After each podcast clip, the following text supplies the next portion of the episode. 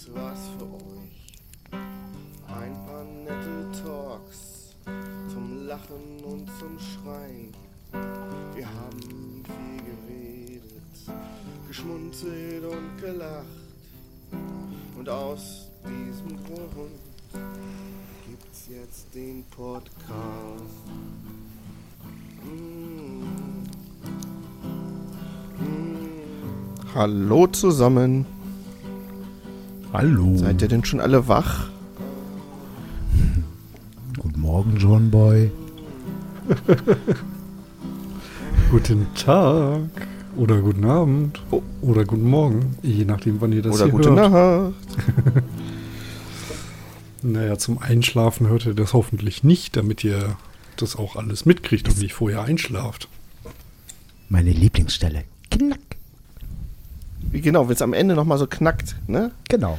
Ja, das ist, das ist meine alte Gitarre, die, die knackt ab und an mal. Finde ich großartig. Ja, wir wollen äh, heute über das Thema Feuer machen reden. Und zwar hat das natürlich einen Grund. Ähm, einmal ist es natürlich äh, super interessant, passt äh, auch zum Thema. Ähm, aber wir müssen natürlich heute oder wollen heute einfach leider den mahnenden Zeigefinger ein bisschen heben, ähm, weil es einfach angebracht ist und notwendig ist.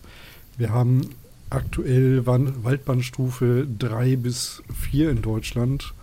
Ähm, mich wundert es, dass noch keine 5 ist, weil eigentlich ist alles staubtrocken. Also wir waren jetzt äh, in der Lüneburger Heide, da ist es tierisch trocken. Wir waren in der Eifel, da war es äh, genauso trocken. Und ähm, Feuer machen gehört ja irgendwie zum Thema Bushcraft dazu, aber auch irgendwie, wenn man wandern geht oder so. Feuer ist einfach was, was total Schönes, Gemütliches. Man, man trifft sich um das Feuer drumherum oder hält einfach mal die Klappe und guckt ins Feuer rein. Und ähm, irgendwie gehört es dazu. Aber gerade jetzt ist es halt auch einfach tierisch gefährlich, ein Feuer da draußen anzumachen. Und ähm, ihr habt in den Nachrichten letztes Jahr, vorletztes Jahr und dieses Jahr sicherlich auch schon das eine oder andere gehört über irgendwelche Waldbrände, die ausgebrochen sind. Und äh, es ist halt nicht immer die Bundeswehr, die daran schuld ist, weil sie mit irgendwelchen Übungsgranaten in ein furztrockenes Moor reinfeuert. ähm, sondern es sind halt auch leider Menschen, die potenziell diesen Podcast hören oder also generell irgendwie in dem Bereich unterwegs sind. Vor ein paar Jahren waren es irgendwie zwei Leute, die haben einen kompletten Berg abgefackelt, weil sie meinten, sie müssen zu Silvester ein Feuer machen und äh, haben es irgendwie nicht richtig auf die Kette gekriegt. Und äh, da hat dann der komplette Wald gebrannt und es war nicht Das war ja Hochsommer und ne? staubtrocken. Ähm, ich weiß es nicht, das war irgendwo in Süddeutschland. Ja, ja, ja. Mhm. Ich war da Ich auch schon. Ich kenne ja. die Gegend. Und äh, wenn es da brennt, ist kein Zuckerschlecken. Also das war auf jeden Fall eine miese Sache. Ja. Ich glaube am Ja, Weichensee. hier in der. Eifel bei mir hat es ja schon- auch schon gebrannt. Ne? Ich weiß nicht, ihr kennt ja die Story schon. Äh, also Daniel und Hannes kennen die Story schon. Aber vielleicht kann Ja, ich auf jeden die, Fall, aber äh, den mal. Mithörern mal erzählen. Ne? Ja, erzähl doch Also, mal. ähm, Ja, vor einigen Jahren war in Mechernich mal ein großer Waldbrand. Ich habe das äh, dem Daniel und dem Hannes auch mal äh, live vor Ort gezeigt.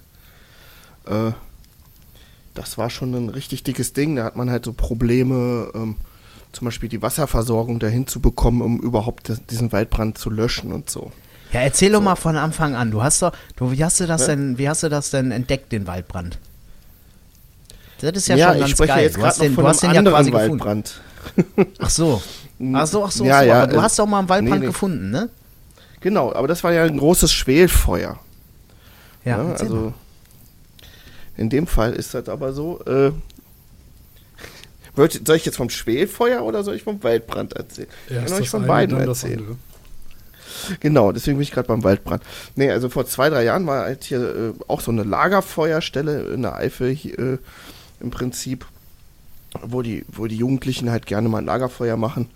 Und äh, da war es halt auch furztrocken und dann ist das im Prinzip die so einen ganzen Hang hochgezogen und hat einen Kiefernwald quasi, äh, ja, wie kann man sagen, einfach platt gemacht. Ne? Also es ist wirklich, wenn man sich das heute anguckt, äh, man fühlt sich wie so in so einem Post-Apo-Film halt. Äh, das, da ist halt nichts mehr. Ne?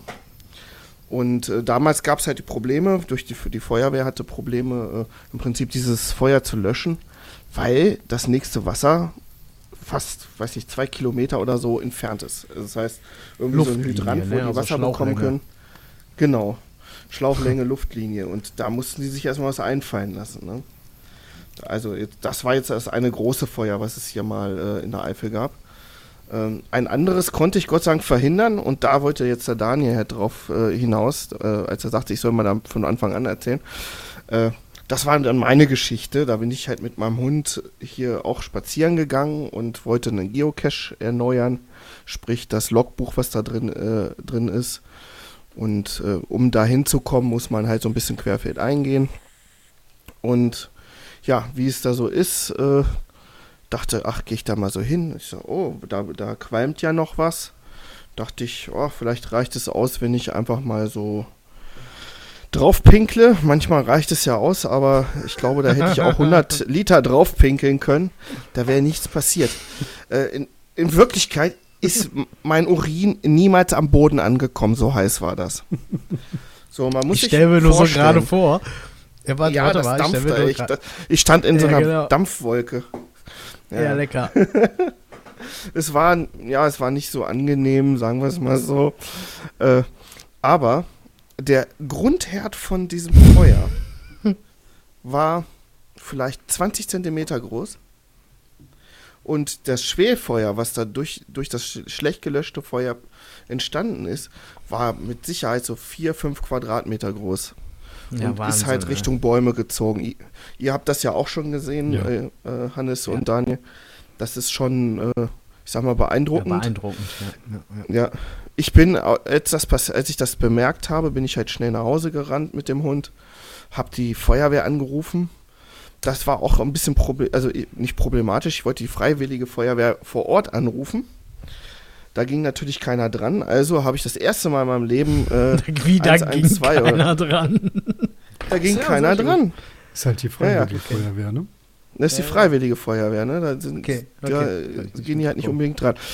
Dann habe ich äh, ga- ganz artig bei der 112 angerufen, hab den, weil ich ja, die Geokoordinaten ziemlich genau wusste, wo das Feuer ist, ähm, habe ich das alles so schön durchgegeben und die waren auch sehr dankbar am Telefon.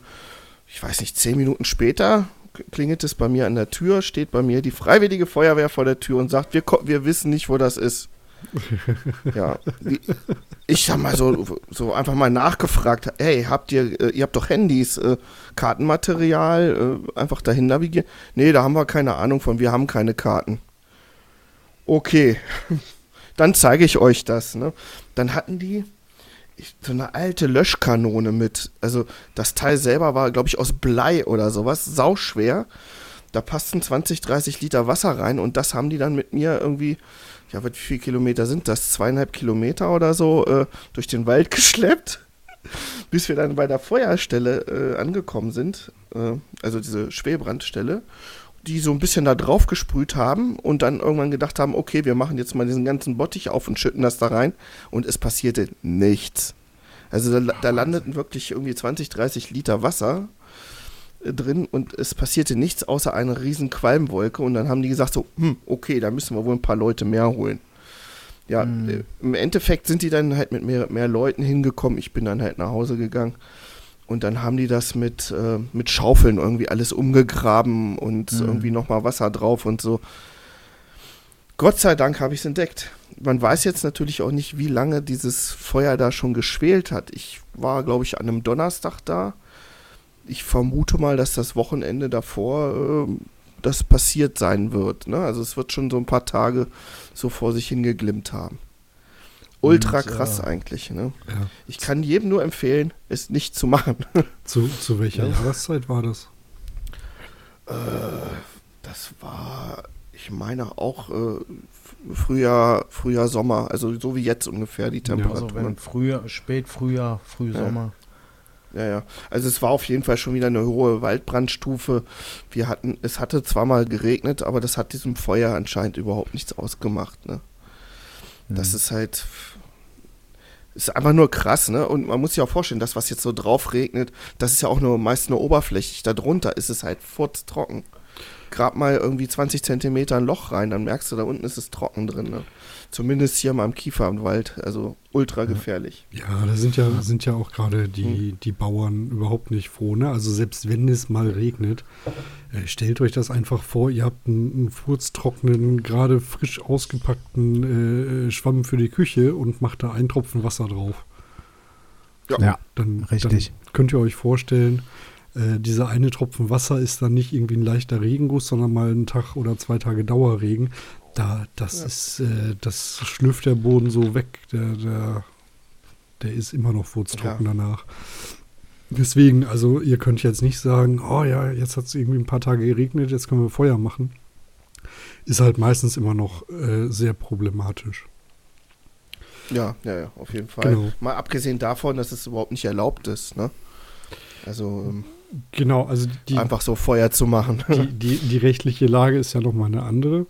Ähm, aber also ich habe auch schon zwei Feuerstellen gesehen, die einfach nicht vernünftig ausgemacht worden sind, äh, äh, wo wir dann mit dem Wasser, was wir dabei hatten, dann doch tatsächlich noch löschen konnten. War natürlich doof, weil dann hatten wir selber kein Wasser mehr. Ähm, aber Wenn das noch ausreicht, ist das ja gut. ja, ist richtig, ne? Kann, kann halt auch ganz anders nach hinten losgehen. Ich habe gerade mal geguckt, also es hat äh, dieses Jahr schon 155 Waldbrände in Deutschland gegeben. Hm, das ist eine Menge, ne? Und ja, Ja. vielleicht, vielleicht, also, oder Waldbrände oder halt zumindest Nachrichten darüber, ne? Also das kann auch Ja, aber sowas- Waldbrand, ja. wir haben eine ne, ne schwelende Feuerstelle gefunden. Äh, Ja, aber das ist, aber das ist ja okay. Ich meine, daraus kann ja jederzeit auch ein stattlicher Waldbrand entstehen und ist ja schon scheiße genug. Kann man ruhig zählen. Ja, ich meine, letztes, letztes Jahr hat irgendwie halb Brandenburg gebrannt, ne? Also, Ja. Ja. ja, und das fängt ja dann vielleicht auch nur mit einer Kippe an, ne?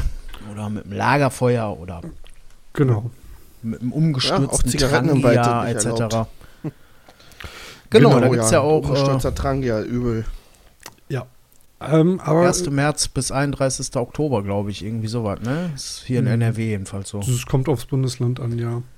Genau. Ähm, genau, lass uns mal kurz auf die rechtliche Lage eingehen. Ähm, Jappa. Rechtliche Lage ähm, in Deutschland. Vorweg, wir sind keine Rechtsanwälte. Ja, also wir können euch da jetzt keine rechtsverbindliche Beratung geben und äh, wir erzählen euch das, was wir wissen, ähm, nagelt uns aber bitte nicht drauf fest und informiert euch im Zweifel selbst nochmal. Mhm. Bitte. Unbedingt. Ja, ja. Ne? So, soweit wir wissen, äh, und unser Wissen kommt aus äh, dem Lesen der äh, Bundeswald, Landeswald, äh, Gesetze, Landschaftsschutzgesetz, Emissionsschutzgesetz und so weiter und so fort.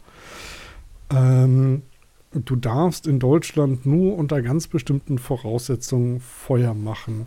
Und in der Regel regelt das dein Landkreis oder vielleicht sogar deine Stadt oder Kommune jeweils unterschiedlich. Das heißt, ähm, selbst wenn du einen eigenen Wald oder ein eigenes Waldstück hast, heißt das nicht, dass du da auf einmal Feuer machen darfst. Deswegen.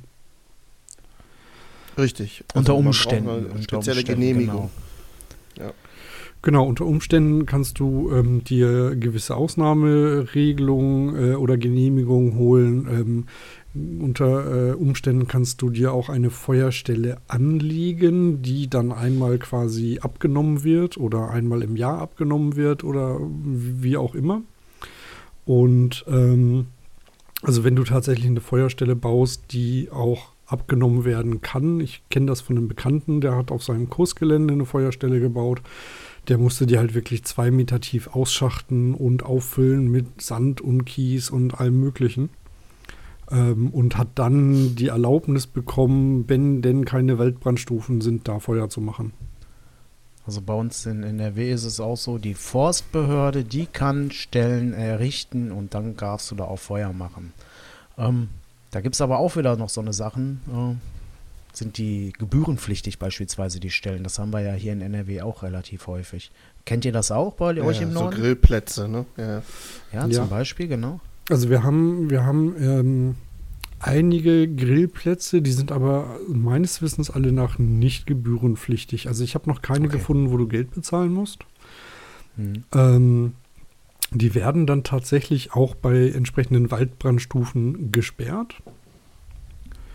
Ähm, und ähm, ja, aber wie gesagt, es gibt welche, die sind in den Wanderkarten in der Regel auch eingezeichnet. Die findet man gegebenenfalls auch in OpenStreetMap, wenn man mal so Grillplatz oder sowas eingibt.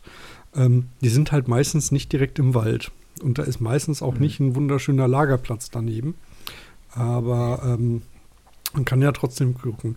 Gerade, gerade viele von den Hütten, die ähm, man so tatsächlich benutzen darf, so Notunter Nothütten oder sowas, ähm, die haben auch ganz gerne mal eine Feuerstelle dabei.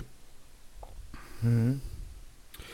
Ähm, leider gibt es keine deutschlandweite Auflistung von solchen Grillplätzen. Ich weiß, in Nordrhein-Westfalen gibt es wohl irgendwie von der, von der Landesregierung äh, sowas, wo man zumindest diese ganzen Wanderhütten und Grillplätze findet.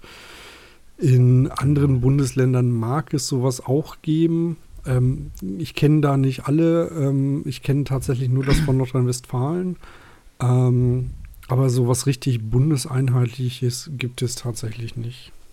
Und das ist ein großes Problem bei der Gesetzeslage. Ich äh, will mal zitieren aus dem äh, geltenden Landesforstgesetz für Nordrhein-Westfalen und zwar Stand 21.05.2020, ja. Dort steht nämlich. Oha, ganz frisch. Paragraph 47, ja, das ist ja einfach nur der aktuelle Stand. Ne? Ich glaube, das ist äh, immer noch die Bekanntmachung äh, von Anuk Tubak. Auf jeden Fall ist es so, im Wald oder in einem Abstand von weniger als 100 Meter vom Waldrand ist außerhalb einer von der Forstbehörde errichteten oder genehmigten und entsprechend gekennzeichneten Anlage das Anzünden und Unterhalten eines Feuers oder die Benutzung eines Grillgerätes sowie das Lagern, und das ist auch ganz spannend, das Lagern von leicht entzündlichen Stoffen nicht zulässig. So, und jetzt kommt was Spannendes. Die Forstbehörde kann auf Antrag eine Befreiung von dem Verbot erteilen und im Absatz 2 äh, oder im Satz 2 Satz 1 gilt nicht für erstens den Waldbesitzer und die Personen, die im Wald oder auf den angrenzenden Grundstücken beschäftigt werden. Anders sieht es wieder aus, wenn du ein, ähm, in einem Naturschutzgebiet bist. Ja? Und das ist ja das Problem, was ich zum Beispiel habe. Ne? Ihr erinnert euch da das Hickhack mit dem Feuer ne? und die mhm. 100 Meter, die kriegen wir ja, ja auch nie hin. Ne? Und da sind wir dann schon wieder bei einer anderen Behörde, da sind wir bei der unteren Naturschutzbehörde. Also es ist ein Gewulst durch die Paragraphen. Das heißt, wenn wir sagen, als Waldbesitzer darfst du per se erstmal nicht einfach so Feuer machen, ähm, das kann auf euch zutreffen, muss es aber nicht, informieren. Ne? Selber bitte nochmal die Behörde ansprechen und da ganz, ganz sicher gehen und informieren. Als eigener Waldbesitzer, selbst wenn du Feuer machen darfst, würde ich mir das sowieso dreimal überlegen, weil da bist du natürlich auch haftbar für den Scheiß, den dann, der dann in deinem Wald passiert. Ne? Hm? Also da bitte nochmal ganz, ganz äh, wichtig nochmal nachhaken, je nachdem, in welchem Bundesland ihr seid oder auf welcher Flur ihr mit eurem Gelände vertreten seid. Äh, Gibt es da doch eklatante Unterschiede. Genau, aber ne, auch selbst wenn das Landeswaldgesetz sagt, du darfst als Besitzer, kann das tatsächlich auch nochmal durch äh, kommunale Verordnungen weiter eingeschränkt sein. Richtig, richtig, richtig. So. so wie wir das ja jetzt auch alle von Corona kennen, ne? Da gibt es ja, ja, auch, ne? Äh, äh, ja, ist im Endeffekt das gleiche Spiel. Nur genau. die Regeln gibt es länger. Genau. Ähm, wir, genau, also ich habe halt glücklicherweise Zugriff auf einen wunderschönen Platz mit einer Feuerstelle, äh, wo wir das dürfen, Feuer machen.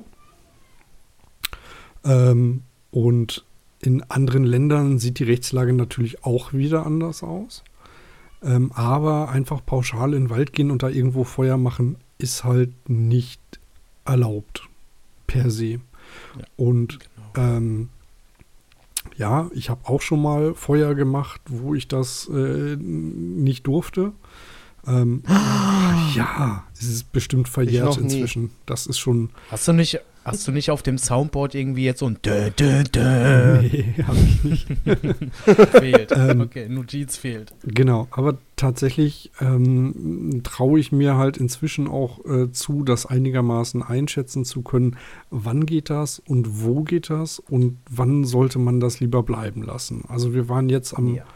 Wochenende äh, oder jetzt die Tage in der Lüneburger Heide da waren wir auch in einem Landschaftsschutzgebiet und da darf man natürlich auch kein Feuer machen und äh, theoretisch noch nicht mal rauchen. Und ähm, der, äh, wir haben Wahrscheinlich dann, auch praktisch nicht mal rauchen. Äh, genau, praktisch darfst du da eigentlich auch nicht rauchen. Ähm, und wir haben natürlich trotzdem was Warmes zu essen gemacht. Wir haben uns da aber tatsächlich eine Stelle gesucht, die war sehr sandig und haben dann mit einem Gaskocher, wo wir auch noch mal eine Aluplatte drunter gelegt haben und einen Windschutz drumherum hatten, dann unser, unser, unser Essen gekocht. Ne? Also ein Gaskocher, wenn der umfällt, dann kannst du ihn noch relativ easy ausmachen.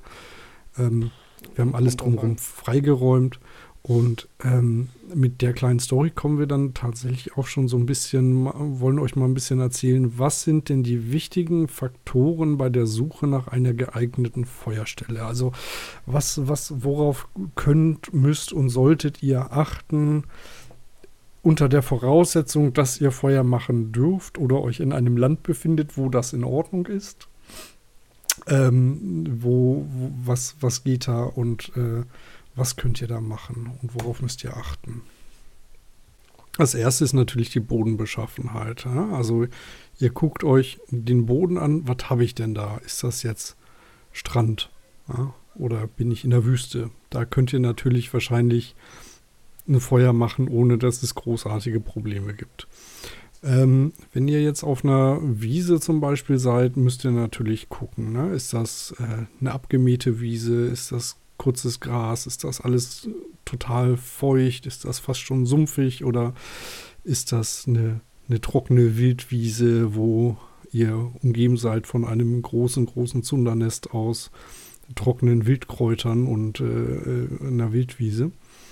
Ähm, aber wenn ihr tatsächlich ein Stückchen Wiese habt, das einigermaßen feucht ist und auch einigermaßen kurz und gemäht ist, dann solltet ihr halt gucken, dass ihr die Grasnarbe ein bisschen aufbekommt und dass ihr mal darunter fühlt. Ist das nass? Ist das feucht? Ist das total trocken? Ähm, und wenn das total trocken ist, solltet ihr das da natürlich kein Feuer machen.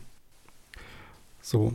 Ähm, wenn wir mal weiter gucken, es kann natürlich auch eine Wiese sein, die nur so aussieht wie eine Wiese und eigentlich ist es darunter Torf und sehr moorig.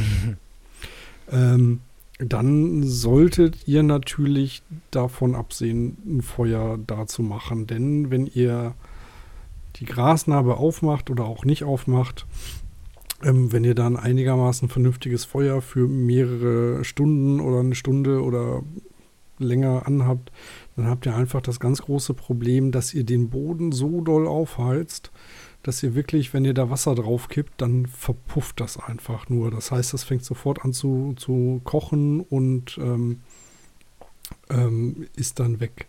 So heiß kann der Boden wirklich werden. Und äh, diese Hitze im Boden, die hält sich natürlich auch und die kann möglicherweise auch Dinge, die im Boden drin sind, entzünden. Bei einem Moor, bei einem Torfmoor ist klar, Torf hat man nicht umsonst auch zum Heizen benutzt weil das brennt halt so schön. Und ähm, wenn ihr, ähm, weiß ich nicht, wenn ihr da jetzt ein Feld habt, ne, der, wo der Bauer das regelmäßig umflügt oder eine, eine Wiese oder einen Fußballplatz oder sowas, also geht jetzt bitte nicht los und macht auf eurem Fußballplatz ein Lagerfeuer, aber wenn ich, wenn ich Wiese sage, dann meine ich erstmal sowas in die Richtung. Ähm, Doch, macht genau das.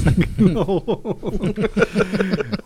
Aber zieht euch bitte ein St. Pauli-T-Shirt an, damit man gleich weiß, wo es lang geht. Oh Gott, ja, genau. Genau. Ähm, wir haben natürlich noch, noch andere Böden, die es so gibt. Ähm, ja. Na?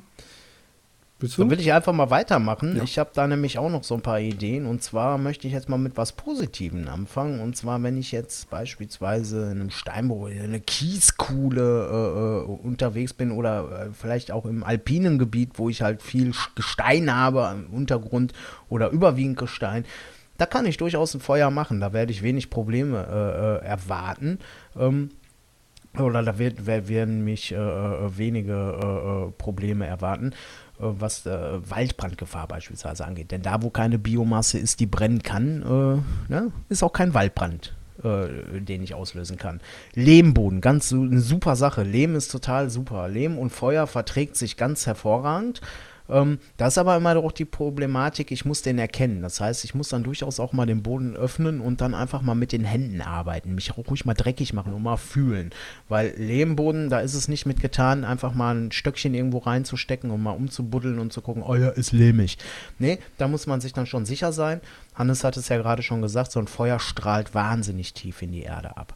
Ja, wenn ich im Laubwald bin, dann ist es auch noch was anderes, als wenn ich beispielsweise im Nadelwald bin. Um, zum Verdeutlichen mal. Ein Laubwald, da habe ich äh, in der Regel habe ich äh, an Biomasse, die trocken sein kann und brennt, Laub, was von den Bäumen gefallen ist und was unten liegt. Häufig ist es dann aber auch so, dass die Laubschicht schön durchnässt ist. Ähm, Darunter kann es dann auch mal ein bisschen äh, äh, trockener sein, das ist ganz klar, aber meistens liegt das Laub dann in so mannigfaltiger äh, äh, äh Fülle auf dem Boden, ähm, dass man, wenn man es zur Seite räumt, darunter dann doch in der Regel eine feuchte Erde zu erwarten hat. Nicht immer, also wenn so Dürreperioden aufgekommen sind, dann äh, äh, hebelt das alles aus. Aber Laubwald ist immer eine ganz gute Sache. Des Weiteren sind die Zweige in Laubwäldern häufig viel höher, als sie dann in den Nadelwäldern halt anzutreffen sind. Ihr kennt das alle, ihr lauft durch den Nadelwald und äh, da haben wir schon mal das erste. Olfaktorisch, ihr riecht viel Harz, viel Harzgeruch in der Luft bedeutet viel Terpene in den Pflanzenteilen, bedeutet fangen leicht Feuer. Scheiße, wollen wir nicht haben. Äh, haben wir im Laubwald nicht. Die Zweige im Nadelwald hängen sehr häufig wirklich auf äh, Mannshöhe. Wenn ich jetzt ein Lagerfeuer auf dem Boden habe und die Flammen schlagen ein wenig zu hoch, kann es sein, dass ich genau diese Zweige entfache. Wir haben wieder die Terpene in den Nadelspitzen beispielsweise. Und Leute, da sprechen wir hier von Sekunden. Ja, das kann sehr, sehr schnell gehen. Und wenn es ein trockener Nadelwald ist mit trockenen Zweigen und dann auch noch der falsche Nadelbaum, wie die Kiefer beispielsweise, die tendenziell sehr harzreich ist, kann das sehr, sehr böse ausgehen. Gut, ähm, so viel mal zum Unterschied. Laubwald, Nadelwald, deswegen sagt man immer, ja, im Nadelwald Feuer machen ist eine schwierige Sache. Kann man auch machen, aber da muss man auf extrem viele Dinge achten. Nadelwälder sind auch immer von lockeren Böden durchsetzt. Flachwurzler. Ach, all das sind so Dinge, deswegen sagt man da eher, lasset mit dem Feuer lieber sein. Genau, wie gesagt, also Gestein und so weiter, kein Problem. Laubwald, vorsichtig sein, Nadelwald, besser Finger weg. Ja, ja. Da, da, da, tatsächlich noch zwei, zwei Einschübe. Ähm, ja. Wenn ihr in Schweden seid und auf so einer wunderschönen Insel in einem See seid, werden die Schweden, wenn sie mitbekommen, dass ihr auf diesen wunderschönen, riesengroßen Granitblöcken Feuer macht, werden sie euch äh, ganz, ganz böse angucken. Das ist nämlich überhaupt nicht erwünscht, weil die Dinger dadurch springen und kaputt gehen. Und ähm, vielleicht auch nochmal zur Verdeutlichung im Nadelwald. Wir reden von Flachwurzlern. Das sind riesengroße Bäume, die sich dadurch im, im, im Boden halten, dass sie ihre Wurzeln wirklich tellerartig in alle Richtungen ausstrecken. Und so eine, so, so, so eine Wurzel, so ein Wurzelteller kann locker mal fünf, sechs Meter groß werden oder noch größer. Das heißt, selbst wenn ihr ein paar Meter vom Baum weg seid, kann es halt immer noch sein, dass direkt 20 Zentimeter unter dem Boden wirklich die Wurzeln sind, wo auch viele Öle drin sind. Ja. Also das äh, ist tatsächlich nochmal ganz wichtig. Also äh, in dem Steinbruch, wo wir waren, war, ähm, was war das, eine Kiefer, glaube ich, die hing quasi von so einer Kante runter und wuchs da und hat sich halt im Boden mhm. gehalten mit ihren Wurzeln. Und die gingen nicht durch den Stein durch, sondern die waren halt nur auf der obersten 20 Zentimeter Schicht. Und der Baum hat gehalten. Und, und äh, vergesst nicht im, im Nadelwald alle Äste, die nicht oben am Baum sind, äh, sind in der Regel Furzknochen trocken und tot, ne? Oh ja. So, und äh, Wenn da mal, wenn da mal so eine Fichte oder so eine Kiefer sagt, oh, ich habe hier mal ein bisschen Feuer gefangen, dann geht es halt gleich richtig los. Und zwar richtig, ne? Ihr könnt das ja mal ausprobieren, ne? Einfach Nein. mal so ein paar trockene, oder muss noch nicht mal trocken sein, so ein paar Kiefernadeln einfach mal in, das, in den Hoboofen werfen und mal gucken, was passiert. Ah, ich dachte, du wolltest jetzt sagen, die Leute sollen das mal ausprobieren und mal so eine Fichte anzünden oder so. halt, haltet mal ein Streichholz dran.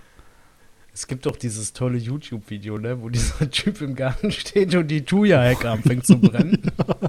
Kennst du das? Oh Gott, ja. ja. Und sie Hammer. steht da drin. Hammer. Hast du Gase geatmet? Die war total sauer.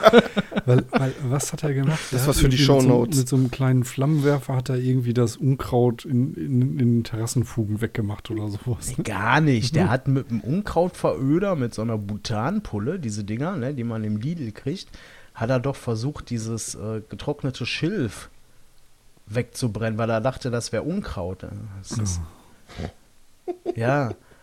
Also total, also so wirklich Wahnsinn. So, so eine wirkliche, so eine, so eine Dummkopf-Aktion, weißt du, wo man noch nicht mal sagen könnte, naja, er hat sich Mühe gegeben. Nein, das war dumm. Oh, das Und dann brannte wirklich gebrannt, die ne? gesamte Thuja-Hecke. Ja. so. das ganze ah. Haus hoch auch, ne? Das war ja, klar, an der gesamten Fasse. Ja, ja, ja. er hat fast sein Haus abgefangen. Wir müssen das mal raussuchen, wir, wir verlinken das. Ja, das machen wir mal. Das. Aber er hat das auch ganz süß versucht, mit so einem Handfeuerlöscher noch zu, zu retten, aber war natürlich Quatsch. aber da sieht man auch mal, dass man mit so einem Handfeuerlöscher auch nicht alles wegkriegt, ne? So, so krass ist halt einfach Feuer. Irgendwann ist der mal leer und dann ist in der Regel sehr schnell. Ja. So, wenn, wenn wir jetzt mal, wenn wir jetzt mal ähm, voraussetzen, dass wir eine vernünftige Stelle gefunden haben, wo wir irgendwie Feuer machen können. Ähm, mhm. Und uns das auch zutrauen, weil es ist alles feucht, wir haben keine, wir sind nicht im Nadelwald, wo irgendwie Flachwurzler äh, rumhängen, wir haben ähm, alles äh, wirklich versucht, eine gute Stelle zu finden. Was müssen wir denn dann sonst noch machen, um wirklich sicher ein Feuer machen zu können? Weil einfach da ein bisschen Holz hinschmeißen und anzünden ähm, reicht ja wahrscheinlich nicht, ne? Nee, garantiert nicht. Robin, willst du mal? Ja, gut, ich kann gerne wissen, was erzählen, wie ich es machen würde. Ich würde erstmal gucken, äh, dort, wo ich die Feuerstelle mache, äh, alles zu entfernen, was doch irgendwie brennen kann. Das wäre so ein, so ein Ding. Also die Fläche äh, überprüfen, ob da noch irgendwas ist, was brennbar ist. Das würde ich weghauen. Äh. Dann würde ich vielleicht mal nach oben gucken, äh, ob da irgendwie Bäume sind, äh, wo noch so ein paar Äste rüberhängen. die sind in der Regel ja auch recht trocken dann würde ich mir vielleicht was einen anderen Platz suchen, damit ich die nicht gefährde, je nachdem, wie groß das Feuer dann auch wird. Ne? Und ähm, ja. Und dann würde ich halt gucken, dass ich zum Beispiel mir Steine suche oder sowas, damit ich das so ein bisschen ja, eingrenzen kann, also die Feuerstelle. Das wäre noch so ein Punkt, den ich beachten würde. Und ähm, ja, dann würde ich irgendwann mal loslegen. Ne? Es gibt natürlich auch die Möglichkeit, das alles ein bisschen sicherer zu machen, indem ich einfach irgendwie ein Hobo benutze oder eine Feuerschale oder sowas äh, und das halt auch ziemlich sicher irgendwo aufstelle, wenn, wenn, wenn man es vermeiden kann. So. Aber das wären so die Sachen. Ich würde einfach gucken, dass nichts in der Umgebung ist, was brennen kann. Also das ne? allererste. Was auch manchmal hilft, es einfach einen Stein ja. als Untergrund zu nehmen. Ne? Also du nimmst einen großen ja, Stein, der dann drunter ist, dann zieht auch die Hitze nicht in den Boden rein. Das ist eine sehr einfache Variante, das, das Feuer halt sicher zu machen. Ja. ja. man kann erhöhte Feuer beispielsweise dann bauen, ne? da kommen wir aber gleich genau. nochmal zu.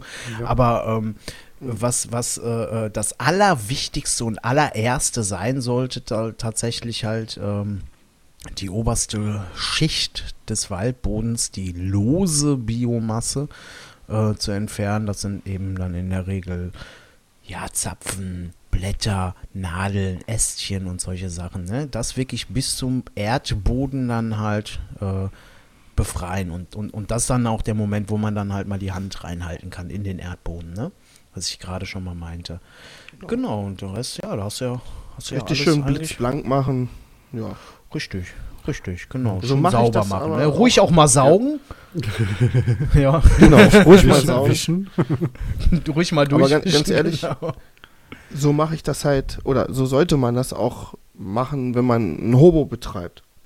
Ja, oder Ne? eine Eine Gaskocher. si- oder sichere, saubere Ja, Stelle klar. zu machen. Ne? Man, man, Ja. Das hat jetzt nicht nur was mit Feuer zu tun, sondern auch wenn man seinen Hobo betreibt oder was auch immer.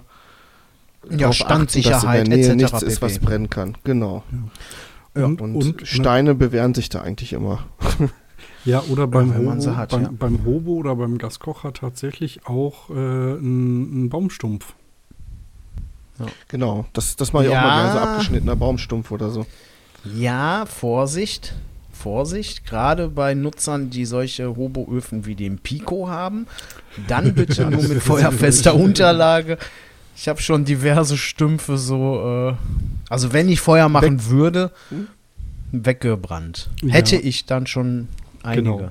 Genau, aber ähm, also habe ich, hab ich auch schon, und zwar auch da, wo man Feuer machen darf, so in Ja. Schweden zum Beispiel. Und ähm, aber wenn der Baumstamm ein bisschen ankokelt, ja, also der Baumstumpf, der wächst ja eh nicht mehr wirklich, dann reicht es wirklich, da einen halben Liter Wasser drauf zu kippen in die Kuhle, ne? Und Ach, dann, locker. dann ist es sicher, dann, das passt schon. Ähm, genau. Was, was noch äh, wichtig ist, ihr müsst natürlich nicht nur den Boden da, wo ihr das Feuer macht, freiräumen, sondern halt auch mal locker einen Meter drumrum. Weil äh, wenn dann doch mal was beiseite fällt oder mal ein kleiner Funke springt, ähm, dann, dann äh, also, also wenn wir jetzt mal wieder von der, von der wunderschönen ausgetrockneten Wildwiese ausgehen und ihr habt euch da eure Feuerstelle gemacht, dann müsst ihr natürlich wirklich alles drumherum auch wegmachen. Ähm, weil, weil sonst funktioniert das nicht. Sonst äh, fängt dann irgendwas anderes Feuer. Oder ihr seid tatsächlich in einem Nadelwald und äh, jetzt mal ganz übertrieben, ihr habt euch eine Feuerstelle freigeräumt und um die Feuerstelle drumherum liegen halt lauter Kiefernzweige oder sowas. Ähm, da, das fängt natürlich auch an. Also alles, wo wir ein bisschen Funken spritzen können, alles drumherum wirklich, wirklich freiräumen. Also locker einen Meter, an 1,50 Meter. Das geht auch ganz schnell. Nehmt einfach euren Fuß und schiebt das beiseite oder äh, baut euch irgendwie einen kleinen Besen aus dem Ast oder sowas. Also es geht alles. Und das ist, gibt wirklich kein Argument äh, dafür, das nicht zu machen. Nö, gibt's auch nicht. Auch reine nee. Faulheit dann eben. Ja, genau. Und Ignoranz, das wäre dann Ne? die Ausrede. Ich meine, draußen hat man ja genug Zeit für sowas. Ganz ehrlich. Ja, Mhm. genau. Ja, Ach jemand, ja, klar, der- das macht ja auch Spaß, ne? Eben. Also Das für Leute, halt die tendenziell dazu. rausgehen, ne? Ist ja genauso wie Gartenarbeit, ne? Keiner arbeitet ja im Garten, dem das dann nicht auch Spaß macht. Außer vielleicht Gärtner. Es, es, genau, es sei, denn, es sei denn, er muss und verdient sein Geld damit. Genau. Wobei das also absurd. Ne, aber okay, anderes Thema. Anderes Thema. Ja. Es machen genug Leute Arbeit, auf die sie eigentlich gar keinen Bock Ja, ja. haben, weil sie es müssen. Also äh, ist, ist halt leider manchmal so. Ähm, okay. Ähm, wir haben jetzt so ein bisschen drüber geredet, wo könntet ihr Feuer machen, wie solltet ihr die Feuerstelle vorbereiten und jetzt wollen wir euch noch so ein paar Feuerarten ähm, an, äh, an die Hand geben. Und zwar sind das spezielle Feuerarten. Ähm, da fangen wir mal einfach an mit dem Grubenfeuer.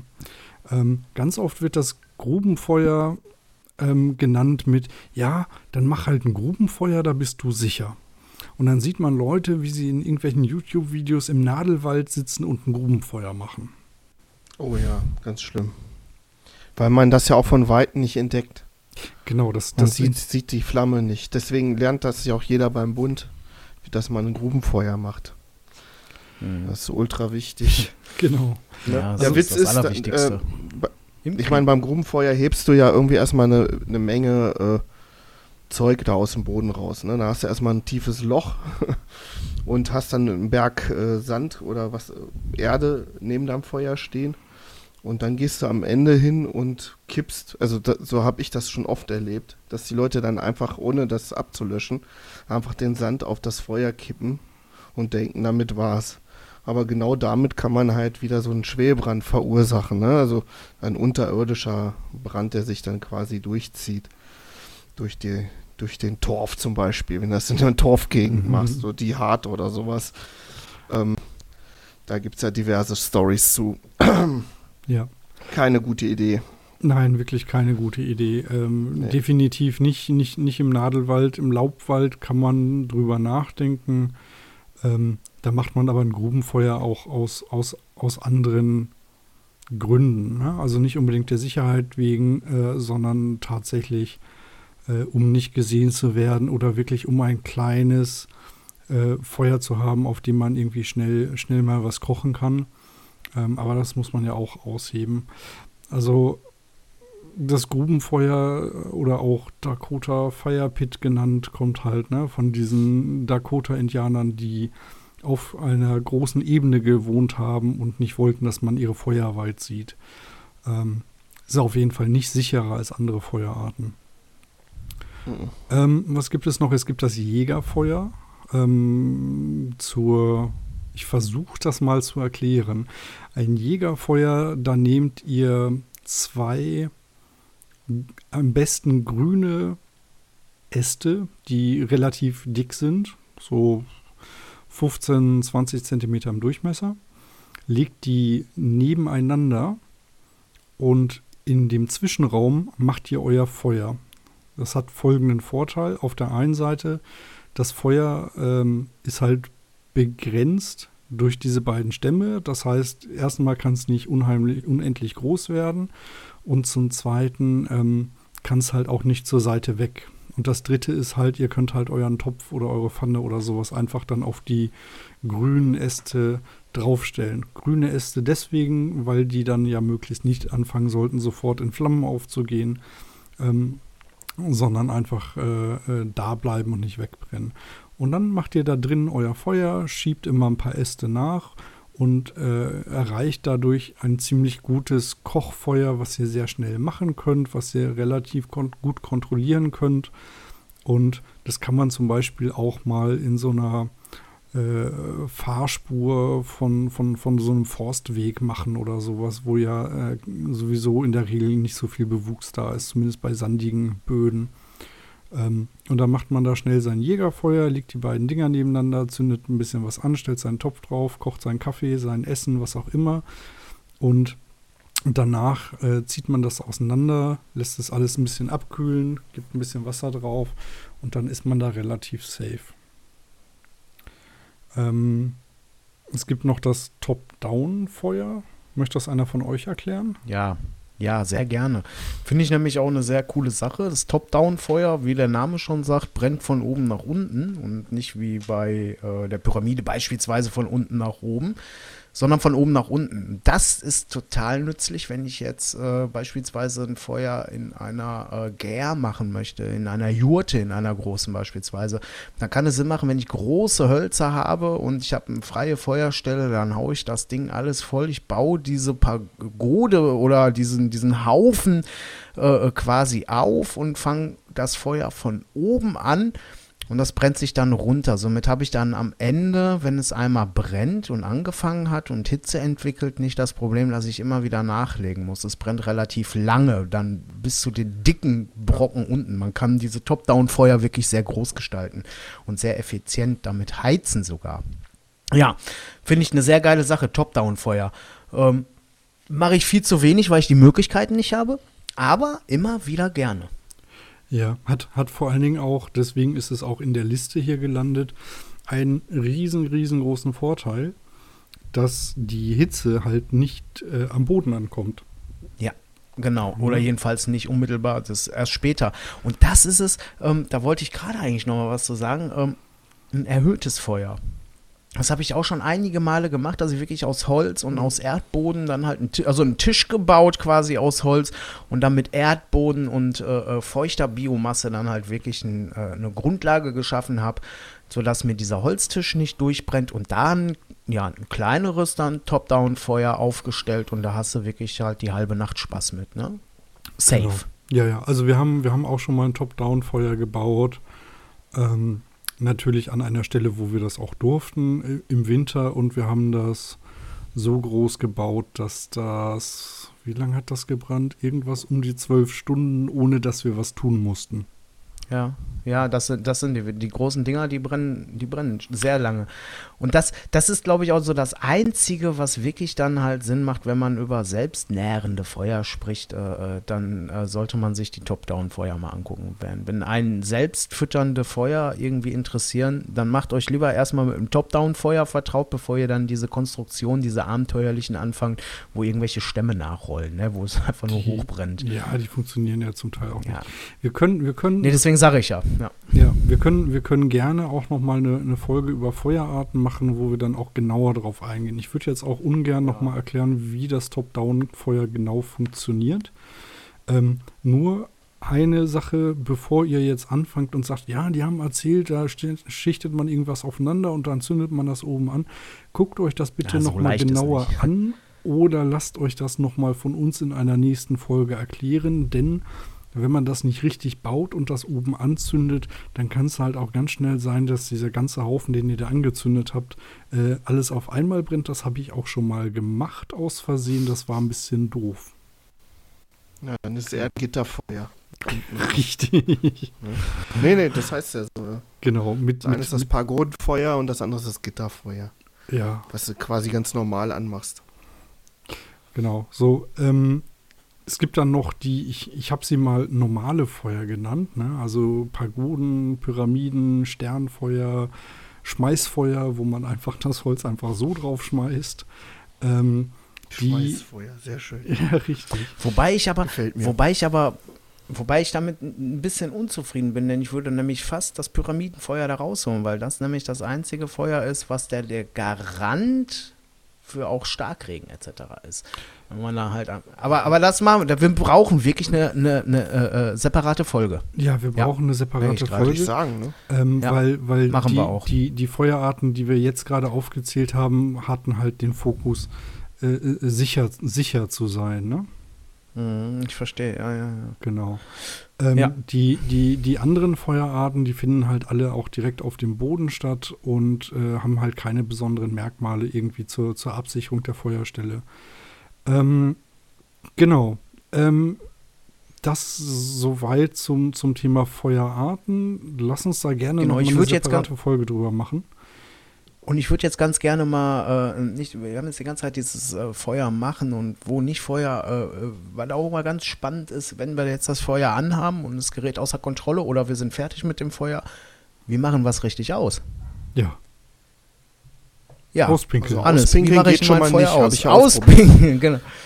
Da habe ich auch, als du am Anfang erwähnt hast, habe ich so gedacht, das wird auch mit Frauen in der Truppe niemals passieren. Also es, du wirst niemals erleben, dass Mädchen zusammen in einer Gruppe unterwegs sind, machen ein Feuer und, und oder entdecken einen, einen Waldbrand und denken, jetzt erstmal Pipi drauf machen. Das kann echt nur mal, passieren, kann das ja. sein? ja, aber mal ehrlich, mal ehrlich, das ist doch das Erste, was man denkt, oder? Also ja. wer hat, wer hat noch, wer hat noch kein Feuer, also ich, ich, äh, wer hat noch nicht in ein Feuer reingepinkelt? Das hat doch schon jeder gemacht, oder? Ganz ja, ehrlich. mit Genuss und das Freude. Das könnte zwar eine Art Fetisch sein, aber, aber mehr aus Spaß. Nein, das, so, macht, ne? das machte mit 12 genauso viel Spaß wie mit 39. Also alles gut. Richtig. Ja, richtig, aber, richtig. Aber tatsächlich, also so viel, so viel, so viel trinken und saufen könnt ihr gar nicht, dass ihr euer Feuer damit nee sicher ausmachen Nein, könnt und auch nicht mit Fall. fünf Leuten. Äh, abgesehen davon ja, werde ich mich nicht mit, mit, mit, anderen Menschen um eine Feuerstelle drumstellen und gemeinsam das Feuer auspinkeln. So besoffen kann ich gar nicht sein. Oh, das habe ich auch schon gemacht. Pfadfinder halt. Ne? nee, aber äh, wie ich ja anfangs schon mal erwähnt hatte, ähm, äh, aus eigener Erfahrung auspinkeln ist eine schlechte Idee. So, und es funktioniert, es funktioniert einfach nicht. Nein, und, das ist halt einfach zu wenig. Ja, und, und äh, nächster Punkt ist, ich hatte ja auch erzählt anfangs äh, von der Story mit der Feuerwehr, so 20 Liter Wasser kann bei einer bestimmten Größe von Feuer auch nicht reichen. Und 20 Liter ist ja schon mal einiges, ne? oder 20, 30 Liter. Muss man sich auch mal Gedanken drüber machen, wie groß man sein Feuer gestaltet. Ja, also ne? bevor, bevor ich tatsächlich das Feuer ähm, ausmache mit Wasser, würde ich das natürlich erstmal versuchen äh, runterbrennen zu lassen, auseinanderzuziehen ähm, und dafür zu sorgen, dass die, dass die Glut langsam, langsam einfach ausgeht oder ausgebrannt ist. Ne? Also je länger ich mir Zeit nehme, ähm, um das Feuer ausgehen zu lassen, desto mehr, äh, desto weniger Hitze ist noch da und desto weniger Wasser brauche ich nachher. Ähm, ja. Ihr braucht für ein kleines Kochfeuer, könnt ihr mal, könnt ihr mal grob rechnen, ähm, dass ihr mindestens einen Liter Wasser braucht, um, wenn das wirklich schon aus ist, ähm, das wirklich sicher abzulöschen. Ähm, eher zwei Liter, manchmal auch, äh, je nachdem wie groß das Feuer ist und wie lange es gebrannt hat, auch gerne mal 20 Liter. Ne? Also ähm, unterschätzt das nicht. Und um Richtig. zu wissen, ob euer Feuer jetzt wirklich aus ist, gibt es einen guten Indikator. Wenn ihr da mit, nee, wenn ihr da mit eurer Hand reingehen könnt und die Erde vermischen könnt und da auch ein bisschen drin rumgraben könnt, dann ist es aus. Ja, wenn das nur so lauwarm ist, ja. Genau. Und nähert eure, eure Hand bitte langsam dieser Feuerstelle. Nicht einfach reinfassen und denken, oh, das ist ja zu heiß. Sondern macht das ruhig ein bisschen ja. langsam und äh, löscht das auch vorher ein bisschen ab. Ne? Und dann äh, könnt ihr mal langsam rein und wenn ihr dann diese, diese, diese Matschepampe wirklich mit der Hand verreiben und auch in der Gegend verteilen könnt, dann ist es wirklich aus und nimmt auch nicht nur so, so kurz einmal auf die oberste Schicht drauf patschen, sondern wirklich auch mal dann mit dem Stock umrühren, ähm, ordentlich durchmischen und gucken, ist, das, ist der Boden auch noch heiß, weil das zieht wirklich locker einen Meter, Meter 50 in den Boden rein, je nachdem, wie groß euer Feuer da war. Ja, und hebt die Asche auf, damit könnt ihr ja. coole Sachen machen. Ja, das stimmt. Therapreta. Zähne putzen. Ja, nee, nee, äh, ja. tatsächlich. Äh, nur mal kurz ab. Ich schweife mal ganz kurz ab. Ja, jetzt dürfen wir auch. ähm, ihr kennt, ja, ihr kennt das ja. Äh, ihr kennt doch dieses Pilze nitrieren diese äh, Zunderpilze mhm. nitrieren. Ja, ja. Ja, da wird ja auch wieder gerne mit Urin gearbeitet und so. Ist gar nicht notwendig. Mhm. Ihr könnt einfach Aschewasser nehmen. Das hat den gleichen Effekt. Man braucht nur sehr feine Asche dafür. Also, wenn ihr mal so ein Feuer habt, packt euch ruhig ein bisschen Asche ein, damit ihr später mal eure Pilze äh, nitrieren könnt. Funktioniert genauso wie, wie Puller auch. Stinkt nur nicht so. Du, du redest ja, jetzt von, den, wir, von den Zunderpilzen und nicht vom Nagelpilz. Genau. Oder? Gut. Nee, nicht vom Nagelpilz, sondern von einem Zunderpilz.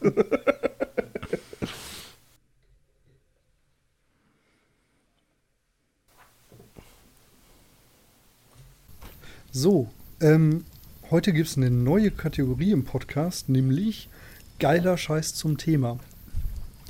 Ja, GG, geiles Gier. Zum genau. Thema. Zum Thema. Wir haben ja äh, Thema, Thema Feuer machen ähm, jetzt gehabt und vor allen Dingen auch sicheres Feuer machen. Ähm, ihr könnt uns ja mal äh, später so Feedback geben, ob euch diese neue Kategorie gefallen hat oder nicht. Aber wir wollen heute ähm, mal ein paar Ausrüstungsgegenstände äh, nennen, die euch dabei helfen, besser und sicherer Feuer zu machen. Und ähm, was, fällt, was fällt mir denn da direkt als erstes ein? Ähm, als ja. erstes fällt mir dazu ein, ein vernünftiger Hobo-Kocher. Der hilft euch, das ist quasi so eine Art mobile Feuerstelle, der zumindest dafür sorgt, dass das Feuer sich so seitlich nicht richtig gut ausbreiten kann. Ähm, was, was gibt's denn da? Wir haben ja schon in einer anderen Folge ein bisschen drüber geredet. Wollen wir da trotzdem noch mal ein paar Gute Hobo-Kocher. Welche Folge war Ja, dann das? hau du doch. Dann fange dann fang ich an und zwar will ich den Pico-Grill in den Raum werfen. Mein aktueller Lieblingshobo gibt es in zwei Größen. Ist sauleicht das Ding, ist so verpackbar wie so ein Stück Papier halt, sehr flach verpackbar. Ähm, strahlt eine Menge Hitze nach unten ab. Das ist der Nachteil äh, daran. Ich weiß nicht, warum das Teil gut funktioniert, aber es funktioniert verdammt geil. genau, Pico Grill. Wie gesagt, gibt es in zwei Größen. Sehr geiler Hoboofen. Ja, gibt es nicht nur in zwei Größen, sondern von, von der Firma gibt es auch eine faltbare Feuerschale. Hm. Aber ist ja kein ist Hobo. Leicht, ne? Ja, ist richtig. aber aber es ist, ist, ist trotzdem geiles Gear. Volle Kanne, auf jeden Fall. Auf jeden Fall. Da wollte ich gleich auf jeden Fall nochmal drauf hinaus. Die Feuerschale ist der Wahnsinn. Scheiß jetzt mal auf einen Hobo. Ich glaube, ich kaufe mir die. Das Problem ist, die ist so wahnsinnig teuer. Ja. Aber sehr leicht, schön klein, ein tolles Lagerfeuergerät, also eine richtige Feuerschale aus Stahlblech, die man so aufklappen kann, hinstellen kann. Also ein ganz verrücktes Ding. Da müsst ihr mal nach googeln. Pico Grill, Feuerschale, die beiden Schlagworte bei Google und ihr habt es gefunden. Ähm, aber wundert euch nicht und kriegt keinen Schrecken. Das ist nicht aus äh, edlem Titan gefertigt. Das ist so teuer, das Ding. Ähm, gut, das ist ein anderes Ja, Thema. kost- das ist kostet trotzdem halt- geil. Kostet halt äh, 100 Euro, ne? Also nennt sich Pico Grill 398. Die kostet So viel wiegt der 100 dann Euro? 100 Euro. Ja, ja.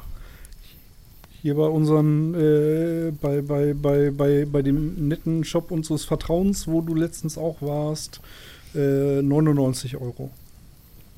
Ach krass, okay. Das ist ja Ach. auch gar nicht so teuer. Dann habe ich eine andere Schale im Kopf, die so teuer war. Da sind wir bei über 200 Euro. Ja. Nee, die ist äh, auch von picogrill.ch und ähm, 99 Euro. Also das kann man sich, das, das überlege ich mir tatsächlich auch nochmal. Ähm, Ja, Dito. Und die kann man sogar koppeln, ne? Die kann man nebeneinander stellen, also richtig verbinden, dass die dann halt eine größere Schale bilden. Das weiß ich nicht. Ich habe mir die noch nicht Ja. genauer angeguckt, äh, tatsächlich. Ähm, aber das ist natürlich auch wieder ein Stückchen Ausrüstung, ähm, das einfach das Feuer, wenn ihr denn eins macht, auch vom Boden hochbringen, ne? Ja, und eine ganze Genau. Menge sicherer macht, ganz genau. Das ist halt eine Feuerschale, ne? Ich habe noch ein anderes Stück geiles Gier. Ähm, Ja. Das ist einfach ein Stück Alublech aus dem Baumarkt. Ja. Ja. ist nicht, ist, ja, ist nicht teuer, ist nicht schwer und ähm, wenn ihr euch das, das könnt ihr euch zurechtschneiden auf die Größe der Tasche für euren Hobo. Und dann stellt Ja, ich hab da noch ein ergänzendes Gier. Na? Kriegst du im selben Baumarkt eine Blechschere. Ja, Ah, Ähm, schöne Anspielung. aber, aber tatsächlich kriegt ihr, äh, hilft so eine Aluplatte unterm Hobo äh, nochmal eine ganze Menge. Auf jeden Ja, Fall. der Robin hat es Also, gerade schon gesagt, eine schöne Anspielung. Das war, da, da hatten wir uns getroffen, um in den Wald zu gehen und vorher natürlich nochmal der äh, äh, obligatorische Ausflug in den örtlichen Baumarkt und genau das gekauft. Alublech und eine Blechschere. Weil man natürlich sein Alublech zu Hause gelassen hat, ne? Ja, selbstverständlich. Ja. Ah, Gott. Ja, ich hätte auch noch ein geiles Gear. Aber ja, ich bin immer noch ein Freund vom Bushbody. Das ist, hat zwar nicht so den Lagerfeuercharakter, das Teil, aber es hat mehr oder minder eine geschlossene Brennkammer. Äh, es ist halt ein Holzvergaser. Und ähm, man muss es im Prinzip nur mit kleinen Zweigen befüllen, hat schnell eine gute Flamme, auf der man kochen kann. Und ähm, der große Vorteil von dem Teil ist, das gibt nach unten wenig Hitze ab. Man kann den unten quasi noch ohne Handschuhe anfassen und sogar noch bewegen. Das heißt also, mit dem Teil ist man recht safe unterwegs, wenn man Feuer draußen macht. Es hat natürlich nicht diesen schönen äh, Romantikfaktor, sondern es ist einfach Zweck, zweckgebunden. Also der Bush, Bushbody in Original ist ein richtig tolles Stück äh, Blech. Ja, ja, ja. Also ich, ich habe ja den, hm? den, den, den Klon, als es den Bush Buddy nicht zu kaufen gab, äh, mir gekauft. Und der, der, der Erfinder vom Bush Buddy hat gesagt, ja, geh halt da kaufen. Ähm, ja, richtig. Und äh, der, der Klon ist halt der Solo-Stove. Und den habe ich tatsächlich mal mehrere Stunden auf einer Biertischgarnitur betrieben und danach war ähm, darunter noch nicht mal ein brauner Fleck. Ach, das ist ja auch eins zu eins kopiert worden. Ne? Und das Teil ist, ist halt einfach, es funktioniert einfach gut. Äh, es hat nur ein Problem, ähm, wenn sich da der, äh, die Asche da gut drin sammelt, dann wird die Effizienz, äh, geht halt langsam weg. Das heißt, man macht letztendlich einmal kurz sein, sein Feuer, was man braucht da drin und leert es aus. Es ist nicht unbedingt was, was man lange nach, nachfüttert. Beziehungsweise muss ja, man ist zwischendrin halt halt mal die Asche rausholen. Lagerfeuer. Ja. Nee, es ist halt kein, mobiles kein Lagerfeuer. Es ist ein Kocher. Genau. Das ist einfach ein Kocher. Genau. Ne? Aber den könnt ihr tatsächlich ziemlich sicher betreiben. Also der Bush Buddy bzw. der Solo Stove ist tatsächlich der Hobo, den ich mitnehme, wenn ich im Sommer draußen unterwegs bin und einen Hobo benutzen möchte und nicht einen Gaskocher. Weil da finde ich immer eine Stelle und der, der ist in meinen Augen so sicher zu betreiben, dass da nicht wirklich was passieren kann. Äh, d- Deswegen benutze ich ihn halt gerne. Ne? Also ich mache ja sehr ungern Feuer draußen und äh, bin mehr so der Spiritus-Mensch. Aber den ähm, Bushbody, den habe ich echt immer gerne dabei. Ja, das wäre mein geiles Teil äh, zum Thema. Was Habt gibt's ihr denn noch was? Also wir könnten jetzt natürlich noch alle, alle Hobos und Brenner aufzählen, die es so gibt, aber Nö, Das das haben wir ja Quatsch. schon gemacht in einer anderen Folge. genau. Richtig. Nee, ansonsten so richtig abgefahrenes Gear zum Thema. Jetzt, äh, da haben wir uns ja genau das richtige Thema für äh, äh, die, die Jungfernfahrt der Rubrik ausgesucht. ne? Ja. Ein Feuerlöscher. Der Feuerlöscher, ganz sehr genau. schön. Ey, Gibt, aber du gibt hast es Feuerlöscher recht. Es für gibt Outdoor? ja. Die, äh, weiß ich nicht, aber es gibt Geil. die in diesem Format. Es gibt die tatsächlich in sehr kleinen Formaten, die haben dann die Größe, also ein bisschen kürzer als diese ähm, CO2-Kartuschen, die man für diese Wasseraufsprudler bekommt. Mhm. Hm. Die gibt es halt in diesem Format, ne? Und das ist natürlich eine sehr geile Sache zum Mitnehmen. Das ist ist aber dann- auch trotzdem schwer. Ist dann CO2-Feuerlöscher oder wie? Hm, ja, ich vermute. Ich weiß es ehrlich gesagt nicht genau, aber kann ja nicht anders. Ja. Ja. Das gibt's auf jeden Fall in diesem Format. Das habe ich jetzt schon einige Male in Baumärkten gesehen. Ich werde zu der nächsten Folge werde ich mir so ein Ding mal genauer angucken, mal lesen, wie das genau funktioniert. Und äh, dann kann ich da noch mal ein bisschen was zu sagen. Dann, dann ergänze ich das noch mal. Habe ich aber schon gesehen, gibt es. Für also richtig schöne Rucksackgröße. Ey, besser als nichts. Und für so ein umgekipptes Äh, äh, äh, Spiritusfeuer, Ja. genau das Richtige. Ja. Genau das Richtige. Cool, stimmt. So, fällt euch, fällt euch noch ein geiles Gear ein? Also über, über Feuer anmachen reden wir jetzt mal nicht, weil was ein Feuerstahl ist, wissen die meisten von euch wahrscheinlich eh. Und ein Feuerzeug kann wahrscheinlich auch jeder benutzen. Ähm, Ja, nee, nicht wirklich. Ich, mir fällt gerade noch ein geiles Gear ein, aber das habe ich mir gekauft. ja, dann, dann, dann, dann, dann, dann lass uns doch mal zur nächsten Kategorie kommen. Ganz genau. Daniel, Ja, was hast du dir jetzt schon gekauft? zwei. Ah, darauf habe ich gewartet. zwei Ah, feste endlich. Kategorien schon. Im einflussreichsten deutschen Buchkraft-Podcast. Und äh, fangen wir einfach mal an. Das hat nämlich ganz entfernt auch was mit Feuer zu tun. Ich habe mir, äh, das habe ich gerade hier, das hole ich mir aus dem Packsack. Und zwar ein French Du Press weißt, dass wir das nicht gekauft. sehen. Das, ich weiß, aber ihr hört mein Klappern, dass ich jetzt gerade so ganz unbeholfen extra versuche hier am Mikro. äh, eine French Press. Und zwar war ich äh, äh, ähm, das letzte Mal, als ich mit dem äh, Bushcraft Robin draußen war, da hat er äh, eine, eine Outdoor French Press äh, naja, gezeigt und mir da einen Kaffee gemacht. Und das, da war ich sehr begeistert von. Und dann habe ich da ein bisschen gegoogelt, was es da so gibt. Und da habe ich doch tatsächlich so Das Press. 0,7 0,7 Liter Pot äh, aus Titan gefunden. Äh, entsprechend ultraleicht mit Henkel, also hier mit diesen klappbaren Henkeln, so als Tasse nutzbar und aber auch mit einem Bügel, sodass man es direkt übers Feuer hängen kann. Und der Clou an diesem Ding ist, dass da tatsächlich, ja, so eine, ihr kennt das French Press hier, wie, wie in diesen Bodum-Kannen hier mit diesem Stahlblech, wo das Sieb äh, drum geführt ist, zum äh, Runterdrücken. Das habe ich mir geholt, das hat irgendwie nur 40 Euro gekostet. Ich brauchte sowieso einen Topf, einen kleinen, den ich als, auch als Tasse benutzen kann und der nicht so ganz so klobig ist und aufträgt. Und, ja, und da war eben diese French Press bei.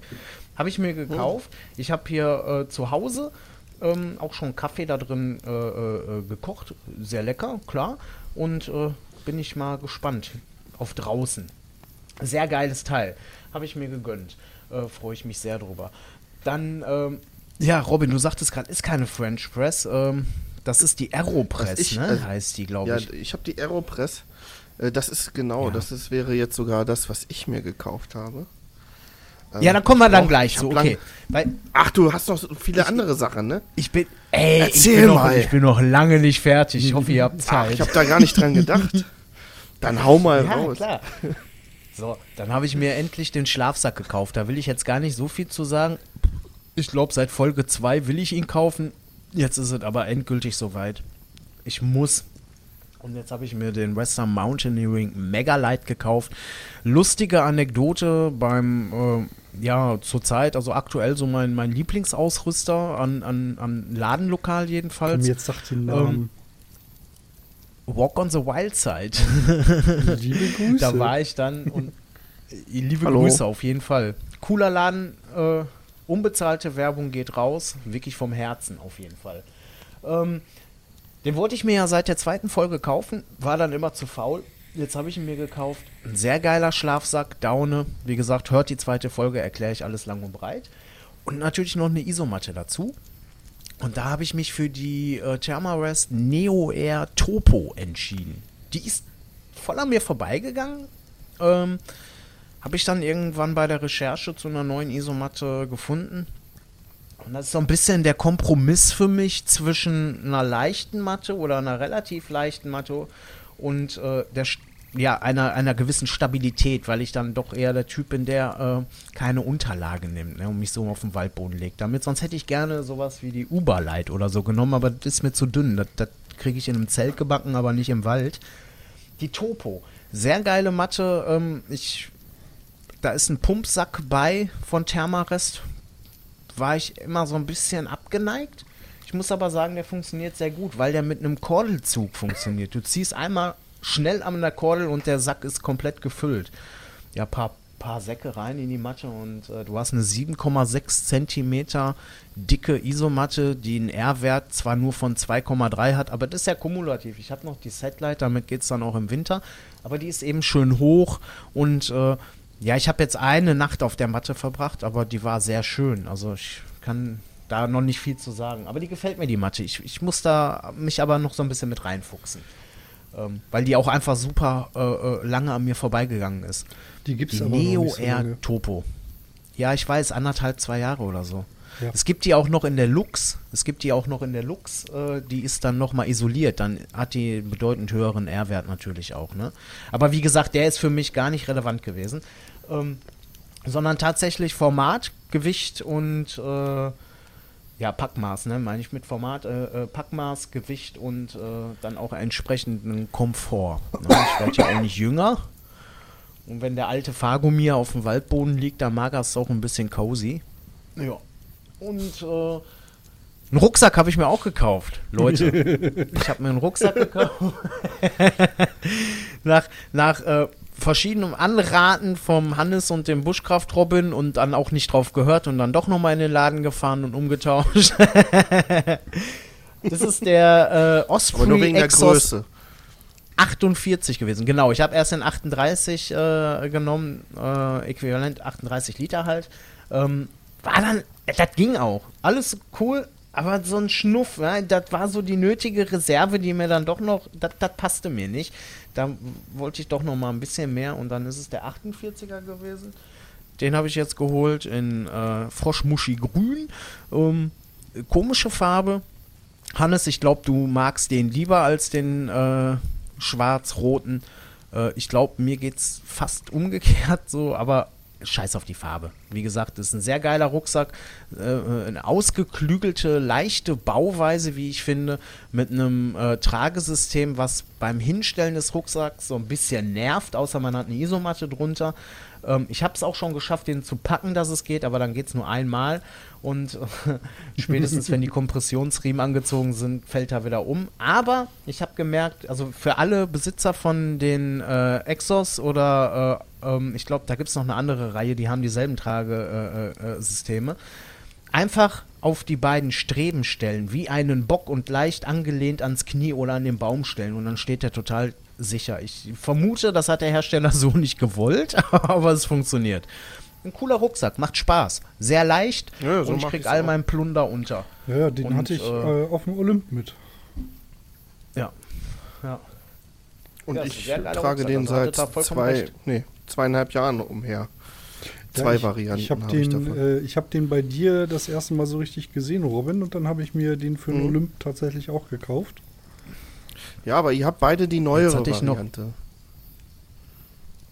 dann ja, also die alte Variante hat noch ein paar Tischchen mehr. Ich habe mir noch, ja, ich habe mir noch so Kleinigkeiten. Und zwar habe ich äh, äh, mir noch so eine Pfanne gekauft. Ähm, ich, die, die nehme ich aber auch nicht immer mit. Also es ist wirklich nur für, wenn ich es mal brauche. Und zwar von Trangia. Da gibt es äh, äh, doch diese äh, Baureihe. Die haben die Töpfe und die Deckel, also die Pfannen entsprechend aus dem Material verbunden. Das ist außen äh, Aluminium, weil es halt super leitet und innen, wo die Speise drankommt, dann halt Edelstahl. Ähm, funktioniert echt super, muss ich sagen. Also hat Spaß gemacht, äh, äh, der, der erste Einsatz. Und ähm, ja, da bin ich mal gespannt. Also wie gesagt, die nehme ich halt nicht immer mit, aber äh, habe ich mir noch geholt. Und ich habe noch einen äh, Ausrüstungsgegenstand ausgetauscht. Meine alte Futterschale, das ist so, so ein Berghaarfall, so ein alter. Ähm, den habe ich ausgetauscht gegen eine Faltbowl von C2 Summit. Will, will ein paar Gramm leichter, aber vor allen Dingen halt passt mehr rein und ist halt viel platzsparender zu verpacken. C2 Summit, diese X-Bowls heißen die. Cooles Ding. Mhm. Ja, Sehr schön. Ist, äh, ja, ist vor allen Dingen ist das äh, super. Der Boden, das ist ein Glasfaserverbund Kunststoff. Das heißt, du kannst da locker auch mit deinem Messer drauf irgendwie äh, äh Lebensmittel schneiden, ohne dass du dir den Baulboden kaputt machst. Sehr cool. Genau. Ähm, dann war's. Nee, und mehr? dann genau, aber der, den habe ich, ja, den habe ich, Hammer, ne? Den habe ich noch nicht. Äh, das ist ähm, von Taux äh, ein Spiritusbrenner der Siphon. Den kennt er wahrscheinlich. Ja. Wer den nicht kennt, das ist auch aus Titan gefertigt. Äh, ein, äh, ein äh, Spiritusbrenner, der ähm, ja halt äh, in einem Stream versetzte Düsen aufweist, sodass dann halt das Flammenbild halt direkt unter den Topf entsprechend geleitet wird darf nicht zu groß sein, der Topf, aber für meine Gerätschaften hier genau richtig anscheinend. Der faucht auch richtig. Ja, der, der soll auch sehr gut sein. Ich habe ihn fauchen. noch nie ausprobiert. Ich bin sehr gespannt. Hm. Ich bin sehr, sehr gespannt. Ja, der ist, der ist gut. Ja, der ist total den, der Hammer. Ich habe den schon mal ein paar Mal in Action gesehen. Und mhm. äh, ich habe dir den Tipp ja vorhin schon mal gegeben, aber für unsere Hörer, also ein Bekannter von mhm. mir, der, der Chris hat den, vielleicht laden wir uns den auch noch mal in eine Folge ein, weil der hat sehr geile äh, Gear-Tipps äh, und Ideen und den, den, der, der geht da drauf richtig ab. Ähm, von Vago gibt es eine Spiritusflasche. Und da passt der direkt drunter. Ne? Also wie irgendwie diese Tatonka-Tassen unter die Nalgenflaschen, passt der Siphon direkt unter diese Flasche von äh, Vago drunter. Ja. Das macht richtig ja, ja genau. Da bin ich sehr gespannt. Da muss ich, das muss ich mir dann mal nochmal angucken, genau. Ähm, wäre schon geil. Ansonsten habe ich immer so diese äh, Kittelflaschen für Desinfektionsmittel, ne? Diese 250 Milliliter Kittelflaschen, die sind sehr gut für Spiritus. Mhm. Kleiner Tipp nochmal am Rande, ne? falls wer ein Gefäß sucht. Also bitte nicht irgendwie in so Trinkflaschen abfüllen oder so, das ist nicht so geil. Ähm, aber äh, wer äh, jetzt äh, nach der Corona-Zeit nicht mehr weiß, was er mit seinen ganzen Kittelflaschen machen soll, also wenn die äh, zuverlässig im Rucksack und in der Tasche und in der Fahrertür Desinfektionsmittel äh, gehalten haben, auslaufsicher, dann klappt das nämlich auch mit Spiritus sehr gut. Und ja, das funktioniert sehr, sehr gut. Also, liebe Leute, Spiritus bitte nicht in die Quetschi-Flaschen packen, ne? Das war auch mal so eine Unart. Macht das einer noch? Macht, macht das noch jemand? Nee, das war doch mal nee, eine Unart, dass Spiritus in Quetschi-Flaschen gepackt wird. Was ist eine hm. Quetschi-Flasche? Hier diese ja, Fruchtquetschis. Dieser, ja, Fruchtbreizeug für Kinder. Ach, ja, ja, ja. Ähm, ja Kumpel von mir hat da, hat, da, hat da seinen Flachmann draus gebaut. Der hat da Rum drin gehabt. Oh mein Gott. Bevor ich jetzt weitergebe an euch, was, was ihr. Schön im Quetschi auch mal unter das Kind. Oh, guck mal, geil. Wups, direkt den ersten Vollsuff mit vier. Bevor ich jetzt weitergebe, äh, spannend ist an der Sache mit den paar Sachen, die ich jetzt ausgetauscht habe, aber natürlich sind wir dann eben auch hier beim äh, äh, Schlafsack und Isomatte auch, habe ich ordentlich Gewicht gespart. Ich habe jetzt in meinem gesamten Gepäck ein Basisgewicht von etwas über 7 Kilo, ja. Und das ist Wahnsinn. Also alles ohne, ohne mein Verbrauchsgut, ne? Also ohne Lebensmittel, Wasser und so weiter bin ich jetzt bei 7,5 Kilo um den Dreh. Das ist schon massiv eingespart. Also Wahnsinn, ne? Ja, ja krass. Genau. Gebe ich mal weiter. Und das, das Robin, was hast du, du bist gekauft? Ja nicht der Ultraleiter. Ich, ich habe mir auch was gekauft tatsächlich. Äh, nämlich das von dir schon genannt, die von dir schon genannte Aeropress. Äh, die Aeropress ja. ist äh, eine amerikanische Erfindung tatsächlich von jemandem, der wohl gerne irgendwie Camping macht und unterwegs aber auch gerne seinen leckeren Kaffee hat. Beziehungsweise er braucht, wollte auch Kaffee einfach zu Hause herstellen können. So, ich habe die jetzt äh, ja schon ein paar Mal benutzt, habe mich da auch noch mal ein bisschen schlau gelesen. Das Ding macht einfach draußen einen herrlichen guten Kaffee. Und mittlerweile weiß ich auch, wie man da einen Kaffeekonzentrat äh, drin herstellt, dass man einen Liter Kaffee draußen machen kann. Mm. Ohne Probleme. Ach, und ja ähm, es gibt da Millionen von Rezepte für, äh, wie, wie man diese, das Teil benutzen kann mit inverted. Das heißt, da wird das Ding umgedreht und das Wasser anders reingemacht und äh, verrücktes Zeug kann man da machen. Es gibt äh, Weltmeisterschaften in, die, in darin die Rezepte zu machen und so. Ja, Aeropress äh, Weltmeisterschaften, all so ein Kram. Und äh, ja, seit ein paar Monaten gibt es halt die Aeropress Go. Das ist so die Variante für unterwegs. Da ist ein Becher dabei, äh, da ist sowas zum Umrühren dabei und so weiter. Und ich bin echt schwer begeistert. Also ich habe endlich was gefunden, was jetzt nicht allzu schwer ist draußen, aber was halt einen guten Kaffee auch draußen gewährleistet. Und tatsächlich Hast nutze ich das mal so eine Teil French auch Press zu Hause. Ja klar, ich habe auch, ich habe mehrere French Press zu Hause. aber es wäre nichts für mich für draußen. French Press macht einen guten Kaffee, aber du hast bist ja. Dann, ja, du bist auch so ein bisschen eingeschränkt mit der French Press zum Beispiel mache ich gerne meinen Cold Brew zu Hause.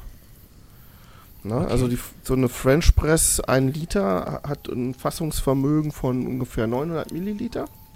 Das kann man ja auch draußen benutzen. Also und ähm, da kannst du zum Beispiel 90 Gramm äh, Kaffeemehl reinmachen. Da kippst du 90 Milliliter Wasser drauf und hinterher ja. kippst du da 810 Milliliter äh, kaltes Wasser drauf und lässt das für sieben Stunden da drin stehen. Drückst das äh, rein und dann hast du einen perfekten Cold Brew.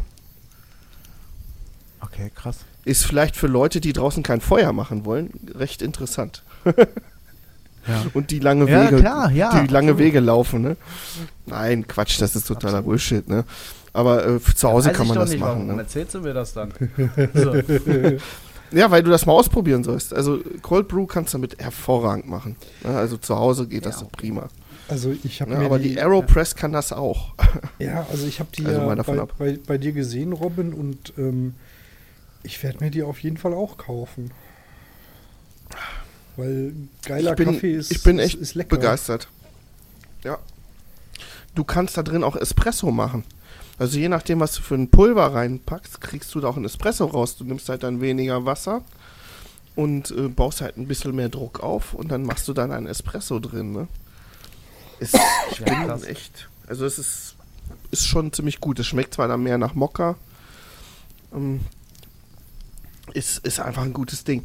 Was ich aber auch geil dran finde, es ist sehr, sehr einfach äh, zu säubern.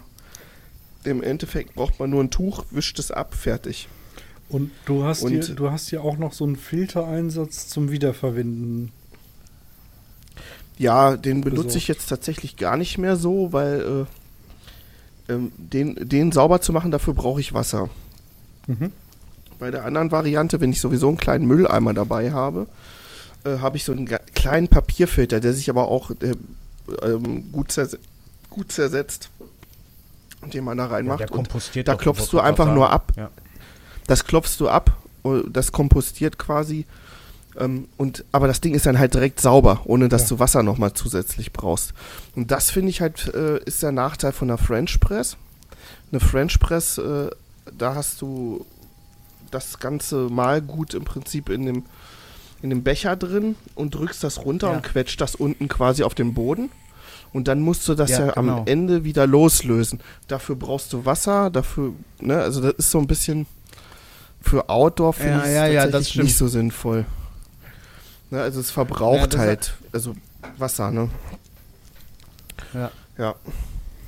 Nee, das ist, ein, Ja, das ist so, ich bin Das stimmt. total begeistert. Also ich habe ich hab jetzt die Aeropress vier, fünf Mal benutzt äh, zu, mit verschiedenen Rezepten. Auch jetzt, äh, ich habe da mal geguckt, das Rezept von dem Weltmeister ausprobiert, wie der das macht. Das ist schon geil. Ja, es macht gut? auch Spaß, sich da so ein bisschen reinzufummeln. Hammergeil, hammergeil. Brauchst halt nur einen guten Kaffee, ne? Ja. Ja, ja. Und ich bin, bin ja, also ich weiß nicht, ihr wisst das ja, die Zuhörer vielleicht nicht. Ich bin halt noch so ein kleiner Hobbybarista, ne? Also ich, ich liebe Kaffee. Das ist so mein zweites Hobby neben Outdoor. Ja. Ja. Sag mal, Hannes, hast du denn noch Scheiß was? Drogenkind. Richtig. Hab ich noch was? Äh, ja, ich habe mir auch was gekauft. Ähm, ich habe da so, so, so, so, so, so ein Problem gehabt. Also mein, mein Schlafsack war mir einfach ein bisschen zu eng an den Schultern. Und ähm, ich habe mir tatsächlich auch einen neuen Schlafsack. Dä, dä, dä. Du hast dir einfach den vom Daniel gekauft. Könnt ihr, könnt ihr zweimal raten, welcher genau? Ich habe mir nämlich auch den Megalight gekauft. jetzt? Ja. Ich, hat, ich hatte das jetzt gar nicht mehr auf dem Schirm. Ich habe das jetzt nur aus Spaß gesagt. Ja, lustig. Und Geil. Äh, auch schon eine Nacht drin geschlafen. Der war für die Nacht, wo wir jetzt draußen waren, das war einfach viel zu warm. das ist richtig. Aber den kannst du doch so ein bisschen als Kilt benutzen. Den machst du einfach auf und dann hast du noch ein bisschen. Luft. Ja, du, ich habe kannst den ja auch unten aufmachen. Ja, ja, ich habe den dann unten aufgemacht. Ja. Ich habe den dann oben aufgemacht und mir war immer noch viel zu heiß. Also ich- Ja. ich hatte den ja mal so angefühlt beim Daniel. Das ist schon, das fühlt sich gut an. Ich glaube, da drin schlafen ist wie im Ja, es Schlaraffenland. fühlt sich gut an und die haben tatsächlich einige Sachen richtig gut gemacht, wo ich dachte so, ey, das kann doch nicht funktionieren, wie die das gemacht haben. Ich probiere das jetzt mal aus. Ne? Also das eine ist, okay, zum Wärmekragen kann ich tatsächlich noch nicht viel sagen, weil es war einfach viel zu warm, als dass ich den gebraucht hätte. Ähm, aber ähm, du hast halt einen Wärmekragen, den kannst du nicht extra zumachen oder verstellen. Und trotzdem liegt der halt richtig eng an. Also sobald du in dem Ding drin, äh, Ding drin liegst, ich habe halt total die Hitze bekommen. Ne? Ich muss den sofort wieder aufreißen, weil es einfach nicht ging. Und die haben, und das ist ein bisschen abgefahren und ich war am Anfang ein bisschen skeptisch, sie haben an den Seiten, wo der Reißverschluss ist, ähm, ist fast wie so eine so eine leichte Plastikschiene eingebaut auf beiden Seiten. Und ähm, die sorgt halt dafür, dass die, ähm, dass die Wärme nicht durch den, durch den Reißverschluss rausgeht. Äh, dafür soll es da sein. Und es sorgt aber auch dafür, dass sich der Stoff vom Schlafsack innen drin nicht im Reißverschluss einklemmt. Und ich wollte nicht glauben, dass das wirklich funktioniert, aber das schließt halt, wenn der Reißverschluss 1A. zu ist, das schließt ab wie, wie eine Eins. Das ist wirklich geil. das haben die sich richtig gut Achte mal ausgedacht. drauf, was ich auch gemerkt habe. Da der sehr geräumig ist, der Schlafsack, kannst du sogar embryonal schlafen und je nachdem, wo dann halt der Reißverschluss gerade ist, hast du immer eine haptische Führung, wo du dann halt die Naht lang ziehen kannst. Das ist richtig gut. Ja. Richtig gut. Genau, und ähm, wer, wem der, der Megalight noch zu eng ist, weil es ist ein Mumienschlafsack, gibt es noch einen anderen, den Namen habe ich gerade nicht auf dem Zettel, aber der ist halt wirklich so, so eiförmig. Mammut oder sowas, ich weiß es nicht genau. Ähm, aber, aber quasi dasselbe Modell nur als Eischlafsack statt als Mumienform. Ähm, nee, also ich bin, soweit ich das nach einer Nacht sagen kann, mit dem Schlafsack sehr, sehr happy. Ähm, Was für einen Temperaturbereich hat der eigentlich? Also für welchen Bereich ist der eigentlich ähm, vorgesehen? Null, Ja. null, null Grad Komfort, T-Liemen ist minus Aber nach sechs. eigenem Standard. Genau. Aber die testen nach eigenem Standard und äh, ja, gut, aber das ist so die Orientierung. Also der ist schon eigentlich, Krass. für jetzt ist der auch viel zu heiß, aber der hat halt einfach ein ganz tolles Gewicht und Packmaß, das heißt, den kannst du halt einfach trotzdem mitnehmen und dann eben als Decke, als Topkilt oder genau. wie auch immer nutzen. Ne? Also die, die 1,80 Version hat auch 100, äh, 680 Gramm, glaube ich, und die 2 Meter Version, die Daniel hat und die ich jetzt auch habe, die liegt, glaube ich, bei 700 und ein paar zerquetschte. Oder ja, 790 auch oder sowas. Wenn ich überlege, dass meine Sommertüte 500 Gramm wiegt, ne? Meiner wiegt 700, 742 Gramm auf der Digiwaage Küche. Ja, ja inklusive klar. Packsack. Ja. Ja, und das ist ja, das ist ja, das ist ja eine Ansage, ne? Also für eine sehr geräumige 2 ja. Meter Pennentüte für bis, bis minus 6 Grad kannst du da drin pennen, wenn du dir noch einen Pulli anziehst. Bin ich mir relativ ja bin ich mir relativ sicher. Hm. Also kann ich jetzt erstmal nicht ausprobieren, ja, aber, locker. aber ähm, ziemlich sicher. Ist schon ganz geil. Hm. Das ist ein cooler Schlafsack, finde ich auch. Finde ich auch. Und was ich auch schön finde, ist halt, dass du die äh, Anordnung der Daunenkammern halt einmal schlauchförmig um den Körper hast und das auf die gesamte Länge. Das mhm. heißt, egal wie du in diesem Trüm liegst, und das ist wirklich ein Trümpf. Für meine Körperkomposition ist der sehr groß. Ich kann mich da drin komplett drehen und habe immer Isolation gewährleistet an jeder Körperstelle. Das ist echt gut gemacht. Ja, ich äh, bin gespannt, wie er cool. sich in den ersten Herbst- und Winternächten schlägt. Ja, ich auch. Aber, ähm, Aber der ähm, ist auch preislich nicht ganz so günstig, ne? Nee, nee. Meine ich. Der, der, der war irgendwie schon weit über 400 Euro, ne? Ja, der liegt so zwischen 450 und 500 Euro, je nachdem, wo du ihn kaufst. Ja, krass. Aber, äh, wenn ich Daniel richtig verstanden habe, die Daune, die da drin ist, wird aus. Die wird also aus den Nistplätzen von, gesammelt. Da, wird, da leidet kein Tier. Nee. Drunter, wenn ich, ne? Also in dem Fall. Also da wird noch nicht mal ein Tier. Also nicht halt unmittelbar halt geil, für ne? die Daunengewinnung, genau. Nee. Also da, da, da, das, da wird noch nicht mal eine Gans für angefasst. Nee. Hm. Das finde ich, das wäre eigentlich schon ein Grund, irgendwie tatsächlich mehr Geld für sowas auszugeben. Ja. Ja, find ich gut, auf jeden Fall. Ich echt gut. Und, und man, man muss auch sagen, ähm, also ich habe ja jetzt schon in meinem Leben ein paar Schlafsäcke in der Hand gehabt. Der fühlt sich sehr wertig an. Ähm, ob er denn auch lange durchhält, wissen wir halt noch nicht. Das können wir euch dann in drei, vier Jahren sagen. Aber ähm, ich, ich wüsste aufgrund der Verarbeitung und der verarbeiteten Materialien keinen Grund, warum nicht.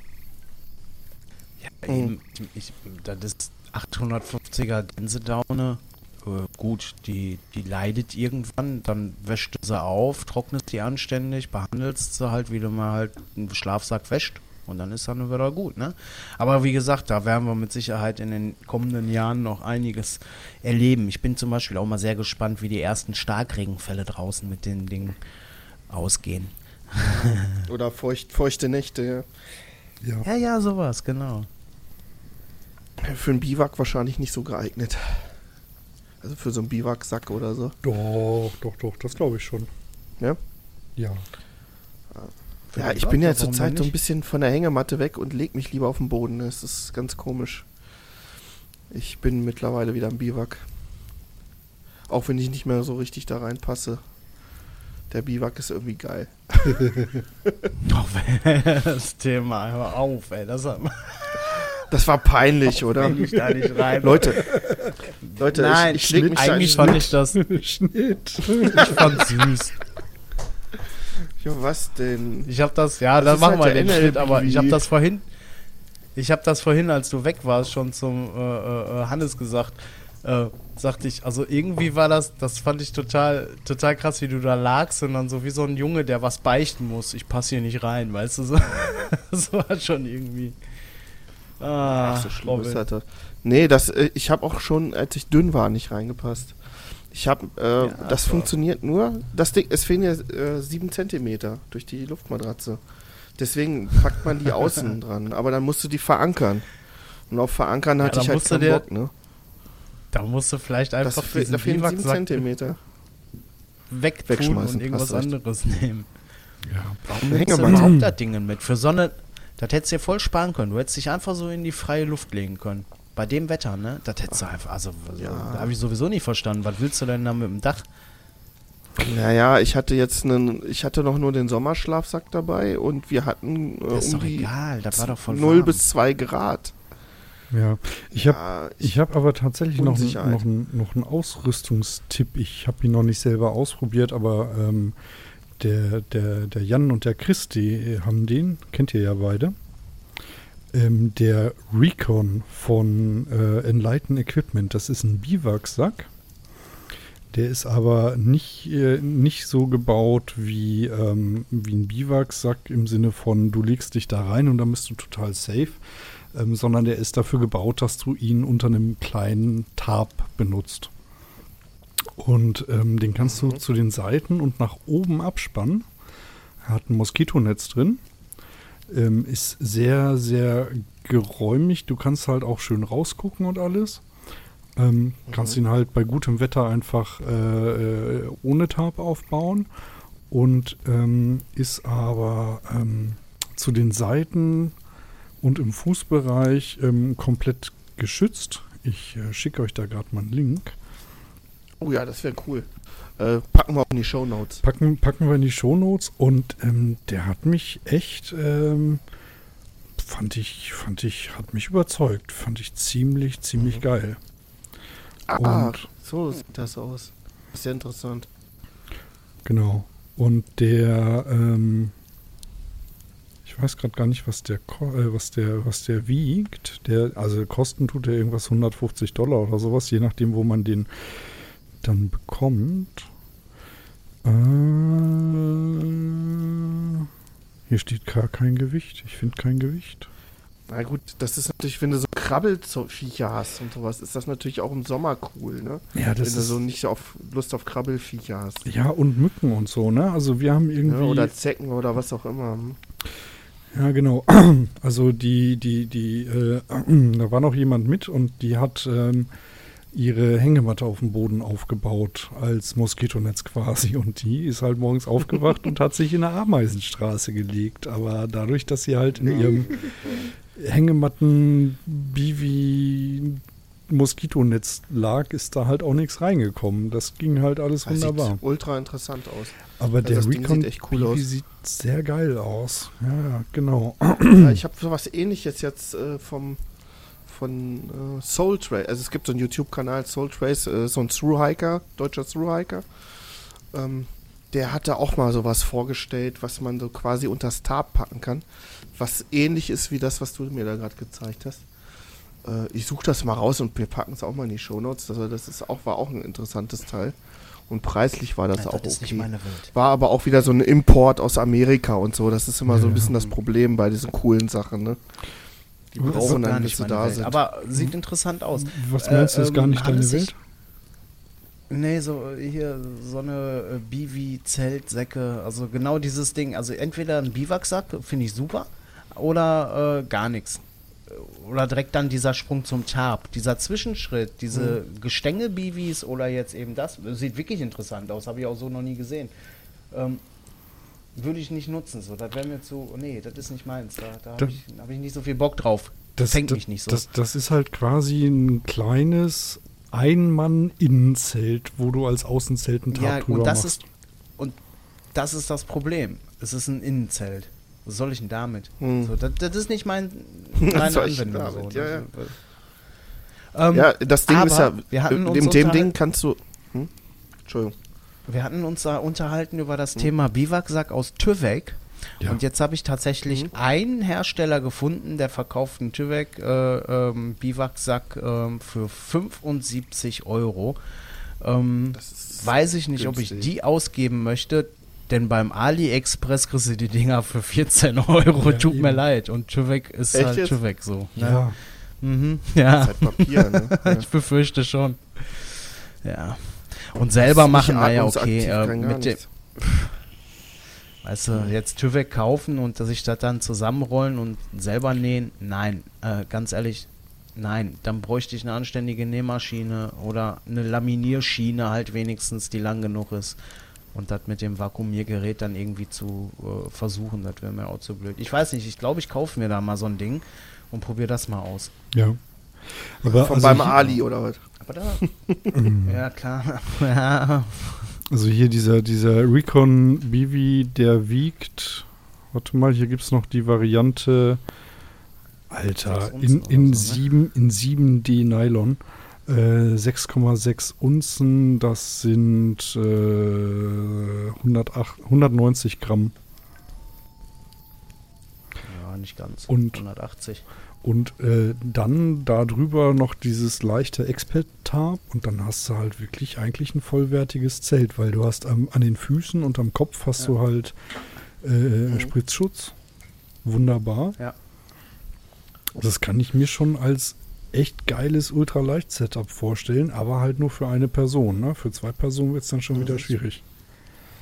Bin immer noch zufrieden mit dem Dörsten. Ja. So, da habe ich mein Außenzelt. Da könnte ich auch das Innenzelt nehmen, aber das habe ich noch nie gemacht. Ich weiß gar nicht.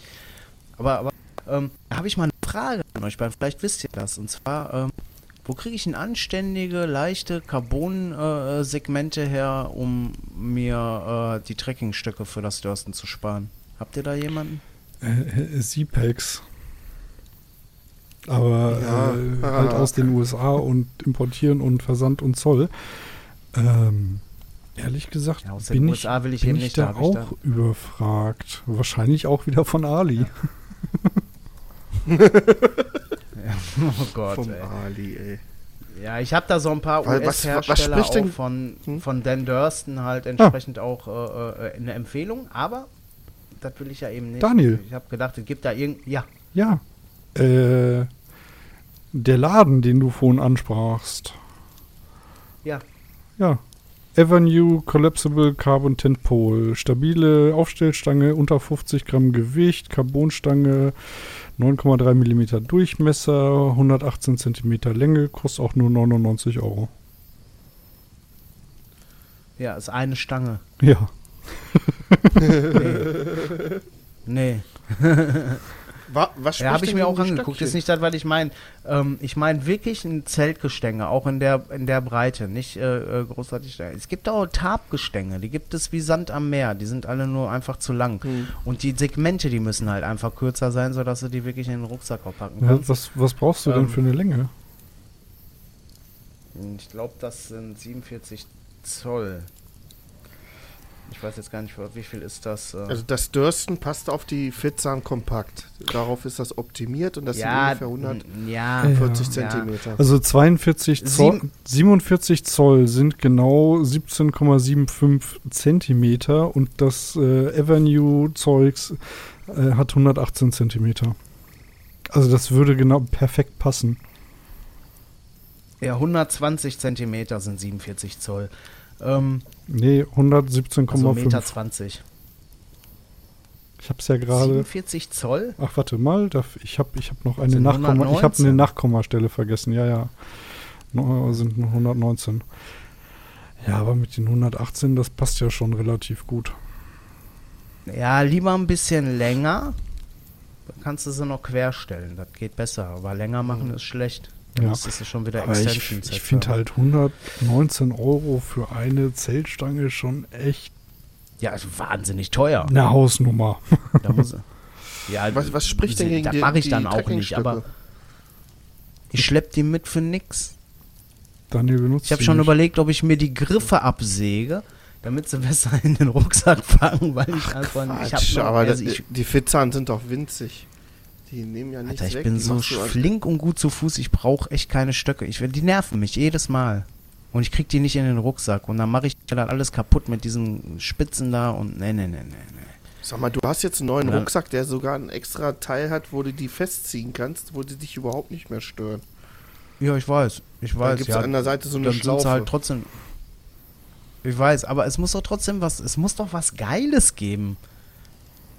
Ja, was Geiles Ey, wir fliegen zum Mond. Was, was Geiles kostet halt auch immer wieder richtig Geld. Ja, aber, äh, wie gesagt, die Stange habe ich auch gesehen und noch so ein paar andere. Ich habe auch schon bei Dagmar irgendwie nachgeguckt, mhm. ob die irgendwie custom-mäßig irgendwie was machen. Aber das ist alles nichts. Ich glaube aus den USA, die haben nämlich richtig geile Lösungen für diese Probleme. Die haben ein paar richtig geile Anbieter.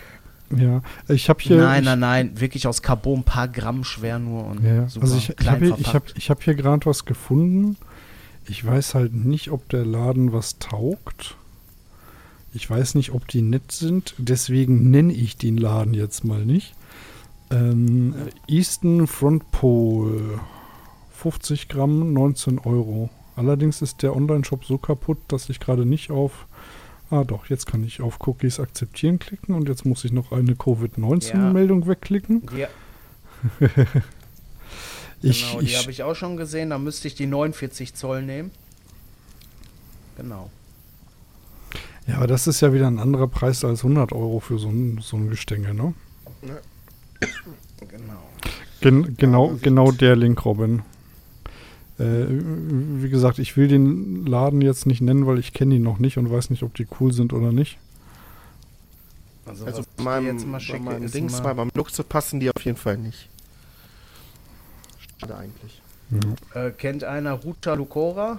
Ich schicke dir mal den Link. Da habe ich nämlich äh, hoppala, geguckt. So. Und das ist das Geilste, was ich gefunden habe. Oh. Ja, das ist schon sehr genial. Auch preislich, aber das ist dann halt wieder, ja, mit Zoll und bla bla bla. Na gut, hätte ja sein können, dass er da. Ja. Nee, also fällt mir, fällt mir halt nur der, der Laden ein, den wir jetzt nicht nennen. Mhm. Ähm, keine Ahnung. Na gut. Okay. Wir, wir, wir sind auch schon, äh, ich glaube, langsam hängen wir die, die, die Hörer damit ab, dass wir hier uns irgendwelche Links hin und her schicken. Vielleicht sollten wir da mal zu einem Ende kommen. Das ist eine gute Idee. Und ähm, das Bier ist auch alle. Das Bier. ja. Ähm, nächste Folge. Überlegen wir uns nochmal. Ähm, mhm. ja. Vielleicht, vielleicht, äh, vielleicht schneiden wir diesen ganzen Rest jetzt hier auch weg. Das weiß ich noch nicht. Ja, würde ich sagen. Auf jeden das Fall wir ja wollten wir eine kurze Folge machen zum Thema sicheres Feuer machen. Das ist uns ja. mal wieder nicht so richtig gut gelungen. Wir müssen ab eine Moderation machen. Genau, wir müssen eine Abmoderation machen. Ähm, dann moderier mal ab. ja. Das war soweit, würde ich sagen. Ne? Ist ja eigentlich alles gesagt, was man über Feuer wissen muss. Und, und noch über viel Schlafsäcke und viel mehr, was am Ende noch dazugekommen ist. Ja. Ja, und vielleicht habt ihr ja war auch wieder schön was dabei euch. gelernt. Was wir, was wir gelernt haben, wir gehen an unseren Rubriken zu Ende und verabschieden uns in diesem Sinne. Bis zum nächsten Mal, Leute. Macht's gut. Tschüss. Und tschüss.